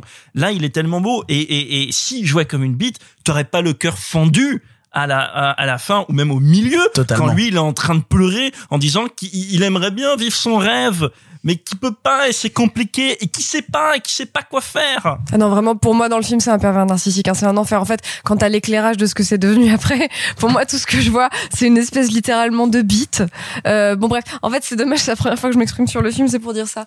Euh, non, non, pour moi, vraiment, Nicolas, Nicolas Winding, je vais, je, je vais encore dire Nicolas- Nicolas, Nicolas Refn. Refn. Nicolas Winding Refn. Euh, Nicolas Cage, dans le film, est vraiment, comment dire, l'archétype des mecs avec Ah, qui je suis sortie 15 mais- fois. mais- Oh, ça va, hein On n'est pas sortis ensemble. Mais, mais non, mais c'est peut-être une merde dans le film à- à- ou à certains moments du film, mais mais c'est la, mais c'est beau parce que c'est entre guillemets c'est la vraie vie. Alors on appelle ça du male gaze, c'est-à-dire que quelqu'un qui se comporte comme ça, qui est un absolu joli cœur et qui après en fait te détruit, c'est une sombre merde, ce n'est pas trop mignon. À quel moment il l'a détruit dans le film? Bah après elle te raconte que justement que tout le, tout le reste de leur mariage l'a détruite, qu'elle est détruite. Elle est pas détruite, elle a une vie médiocre. Ah, excuse-moi, elle a des propos plus violents que ça. Hein. Euh, Je suis pas hein. d'accord non plus. ouais. Ah bah excusez-moi mais vraiment elle a des propos extrêmement violents sur le fait qu'elle voudrait tout recommencer, que maintenant il la trompe, que c'est horrible qu'elle a pris la pire Non, non, décision.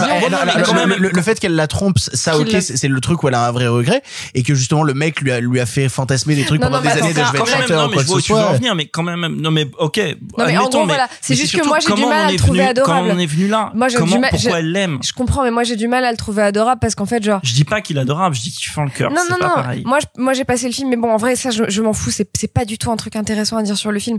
Moi, j'ai passé le film à justement me faire la réflexion que qu'il avait le rôle facile, tu vois, c'est-à-dire qu'il a le rôle du de l'absolu joli cœur qui veut devenir euh, chanteur et où et où et où en fait après, comme il a pas réussi à à, à, ré- à réaliser son rêve, il se venge un peu sur sa famille. Bon, bref. Donc pour moi, en fait, Nicolas Winding Refn, c'est- euh, putain, je vais pas y arriver. Non, pas du tout, non. Nicolas, Nicolas Cage. Mais en plus, c'est beaucoup plus simple à dire, Nicolas Cage. Nicolas Bon, Cage Coppola. Nicolas Cage Coppola qui est blond. Oui. Euh, bon bref voilà je en fait moi je déteste ce personnage là et vraiment j'ai envie de lui éclater la tête dans le mur Mais t'aimes pas le film non plus Mais tu peux Ah, mais détester le personnage. De toute façon, c'est elle qu'il faut aimer. Mais c'est ça, Alors. le personnage est détestable pendant tout le film. c'est Moi, je le trouve détestable, mais c'est son amour à elle. C'est quand elle, elle bascule Bien que sûr. je commence à avoir de je l'affection suis pour assez d'accord avec toi c'est je exactement ça Euh, je me suis fait la réflexion que c'est marrant parce qu'on dirait Carrie parce qu'elles ont toutes les deux une tête un peu chelou Bah, puis tu as un hommage direct à Carrie Bien quand elle fait la, le Bien switch. sûr. Mais ce que je veux dire, c'est qu'en plus, elles ont un petit peu le même visage avec, tu sais, ces espèces de pommettes très particulières et ce net. Bon, bref. Donc, je me suis demandé s'il y avait un truc et je me suis dit que c'était potentiellement aussi, enfin, que du coup, Detention était potentiellement un hommage à Peggy Sue, c'est marié aussi. Bon, bref. Autre sujet. Euh, dans les trucs un petit peu rigolos euh, et euh, troubles de l'actu, euh, ça se passe au même moment dans l'histoire américaine que Lovecraft Country et euh, ça parle pas du tout de la même chose et il Ah, y a aucun noir. Il y a aucun noir. A- alors si et Ah ah ouais bah, en fait quand Nicolas Cage va jouer son concert il est dans un groupe de Ah oui, c'est vrai, c'est vrai, et, euh, et en fait ils Non, sont, ils sont souvent rire. montrés comme, comme les personnages secondaires de Mhm. l'histoire. Et notamment t'as ce truc euh, et je trouve que c'est assez subtil donc je sais pas si c'est une volonté de Coppola ou quoi mais t'as ce truc à un moment où tous les quatre Nicolas Cage Jim Carrey et son équipe de bolos là ils veulent absolument chanter sur scène regardez comme on est quatre chanteurs. Et en fait pour pouvoir arriver sur scène et chanter ils virent à ce moment là des mecs euh, noirs qui sont en train de faire de la musique Ah ouais, et qui sont en train de faire un concert ce soir-là. Et c'est en mode regardez comme on est trop stylé et tout nous on va faire de la Avec musique etc et pour faire ça ils virent le groupe noir qui est sur scène actuellement donc je, je pense que c'est quand même conscient de la part de Non, non, Coppola mais de le mettre c'est là rigolo. En fait, ils sont toujours en fond virés par des blancs C'est hmm, c'est juste rigolo que ce soit la même période que donc Lovecraft Country dont on vient de parler, qui est vraiment un truc extrêmement violent sur la sur cette condition-là. Bon bref, donc voilà, ça m'a amusé. Euh, non, moi ce qui m'amuse dans le film, c'est ce. Moi, je pense que c'est un flashback parce que mine de rien, le le personnage qui devient un espèce d'inventeur, en fait, il a que des innovations super. Waouh Et en fait, c'est comme si on les lui avait révélées. Donc voilà, moi ma théorie, c'est qu'en fait, c'est vraiment un flashback. et pour le coup il dit C'est même vraiment un retour dans le temps, pardon. il dit même à Peggy Ah oui. Sue euh, il dit même à Peggy Sue pécho, euh, ouais, quand au, il- au tout début sur la scène. hein. au tout début de l'histoire, il lui dit t'as as été la seule à être gentille avec moi. Et la première fois où elle fait son retour dans le passé et qu'elle va lui parler, le mec lui dit euh, lui dit euh, ouais euh, Pourquoi t'es sympa? Ouais, pourquoi t'es sympa? Qu'est-ce C'est qui t'arrive? Donc en fait, c'est possible qu'en fait le dès le début de l'histoire, le retour dans le temps, c'est déjà Mais produit. alors il y a une théorie comme quoi euh, quand elle revient, elle a un ballon d'hélium qui s'envole et sauf que les, le- les ballons d'hélium n'existaient pas dans les années 50 donc ça peut pas être. Mais c'est une théorie à laquelle je crois pas mais je, je tenais juste à la partager. C'est hyper intéressant. C'est un ballon qui vient de la soirée. C'est un ballon qui vient de la soirée et en fait donc dans les en, en 50 ou en 60 les ballons d'hélium ça n'existait pas encore. Mais en fait, il y a des détails pour, il y a des détails contre, c'est comme ça, c'est la magie aussi du délire. Et pourtant, c'est un film, vous voyez, on arrive à en parler, ça fait déjà plus de 20 minutes qu'on en parle en disant du bien, c'est un film qui est passé par les Oscars, qui a rien eu. C'est-à-dire qui a été nommé aux Oscars pour Kathleen Turner, pour plein de trucs, et le film n'a rien eu. Pour- Pourquoi, pourquoi même au-delà de ça, il a pas laissé sa trace dans le temps? C'est tellement parce que dommage. c'est pas un film qui, c'est pas un film qui entre guillemets montre les muscles suffisamment pour euh, être avoir des récompenses aux Oscars. Regarde, prends un détail comme euh, regarde, prends la photo. Si on prend par exemple la photo, l'image qui est signée euh, Jordan Cronenworth, donc Jordan Cronenworth, immense chef opérateur des années 80, vous lui devez les visuels de Blade Runner. Bah là voilà, si vous voulez, c'est l'inverse parfait de Blade Runner, c'est-à-dire que vous avez cette patte euh, très euh, pastel sur les années euh, 80 c'est pas du tout bah tout à l'heure on parlait de Retour vers le futur. C'est pas du tout rutilant. Le, le rouge n'est pas aussi rouge qu'il est dans Retour vers le futur. Le bleu du ciel de euh, de la petite ville de Retour vers le futur n'est pas aussi bleu qu'il est. Et euh, et pourtant la photo est incroyablement belle. Mais je pense qu'elle est incroyablement plus complexe et moins m'as-tu vu.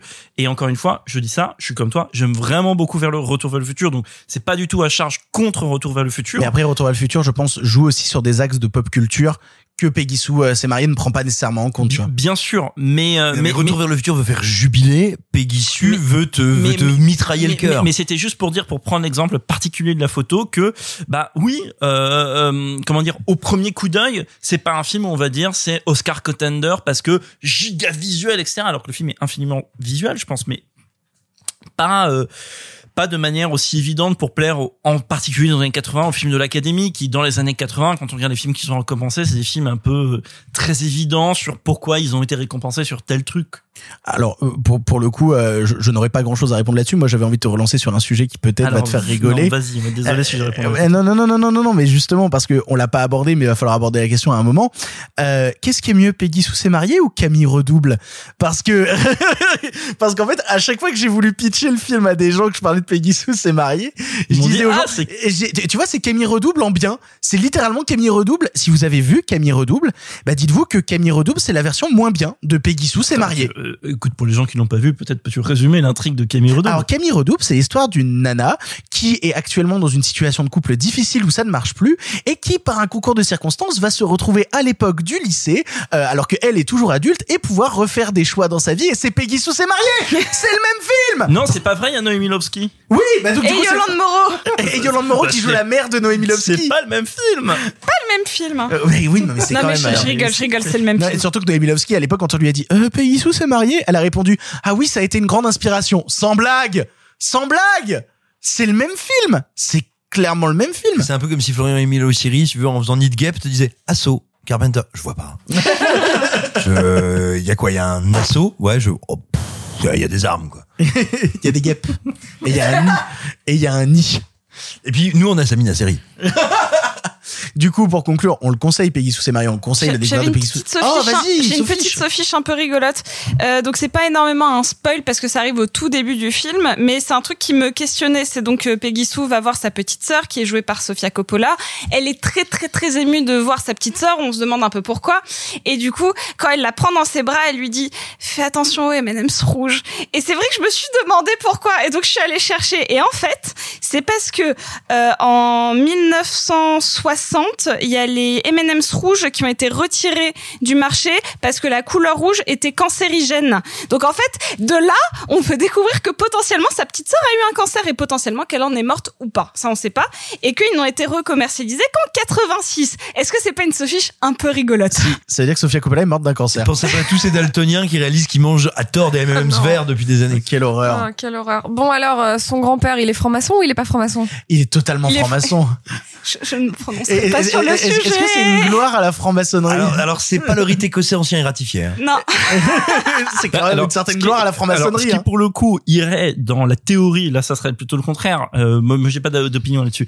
Mais en dans vrai, la- en vrai, on s'en fout. Ça irait dans la théorie. Non, non, mais c'est- Genre, non, et la toupie, et la c'est toupie. à la fin, ils disent vraiment, c'est une loge, c'est pour ça que j'ai le chapeau. Je suis là, genre, oui, c'est une loge, une loge. ça irait dans la théorie du flashback. Tellement en fait c'est caricatural et tellement en fait c'est ce qu'on s'imagine Oui. de la franc-maçonnerie. Je remarque qu'on n'a pas parlé du fait que les beatniks sont des cons. Ah, c'est vrai, le, le, Moi, le j'adore. gars. C'est vrai euh, que les beatniks sont J'adore. Oui, je suis d'accord avec J'adore toi. le fait que le faux Kerouac soit vraiment, vraiment, vraiment la pire des merdes du film. Ah, c'est vraiment le pire. C'est-à-dire qu'il y a Nicolas Cage, mais alors lui, c'est. euh, Ah, mais Nicolas Cage, c'est un peu malgré lui. C'est-à-dire que c'est une merde, mais que c'est une merde qui se fait C'est un rouler couillon. dessus par la vie. Tu vois, bon, bref. ouais, qui, qui est limite issu de son époque, alors Oui, que l'autre, oui. c'est vraiment ce faux L'autre, c'est rebelle. juste euh, une merde. Ouais, et on n'a pas dit non plus que Kathleen Turner des années après ce serait le papa de Chandler. Oui, c'est le papa de Chandler parce que parce que Chandler a son père qui est euh, transgenre Dans et qui Friends, est- dans Friends. dans Friends, oui, dans Friends. et qui du coup est interprété par Kathleen Turner, Turner. qui danse au cabaret à Las Vegas Voilà. et c'est incroyable. Et qui joue aussi dans Serial Mom de John Waters. Voilà.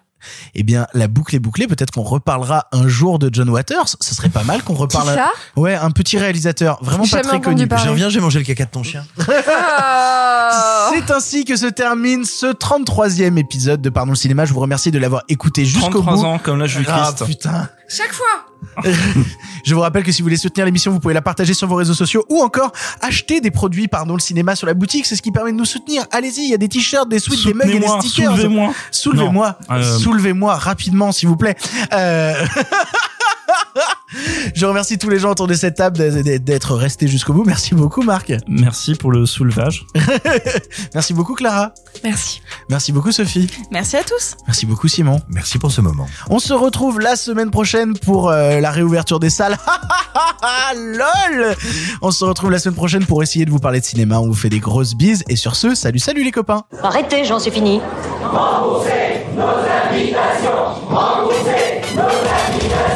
Qu'allons-nous faire par Osiris Mais il se débrouille Une relève toutes les deux semaines, il me faut pas deux quand même Le cinéma fait de toi un bon gamin Et que c'est quoi? Maintenant c'est fini, il va falloir rentrer. Je vais aller me faire une toile. Ok, amusez-vous bien tous les deux. Moi, ça j'y compte. Bonne soirée. Merci. Have a great evening.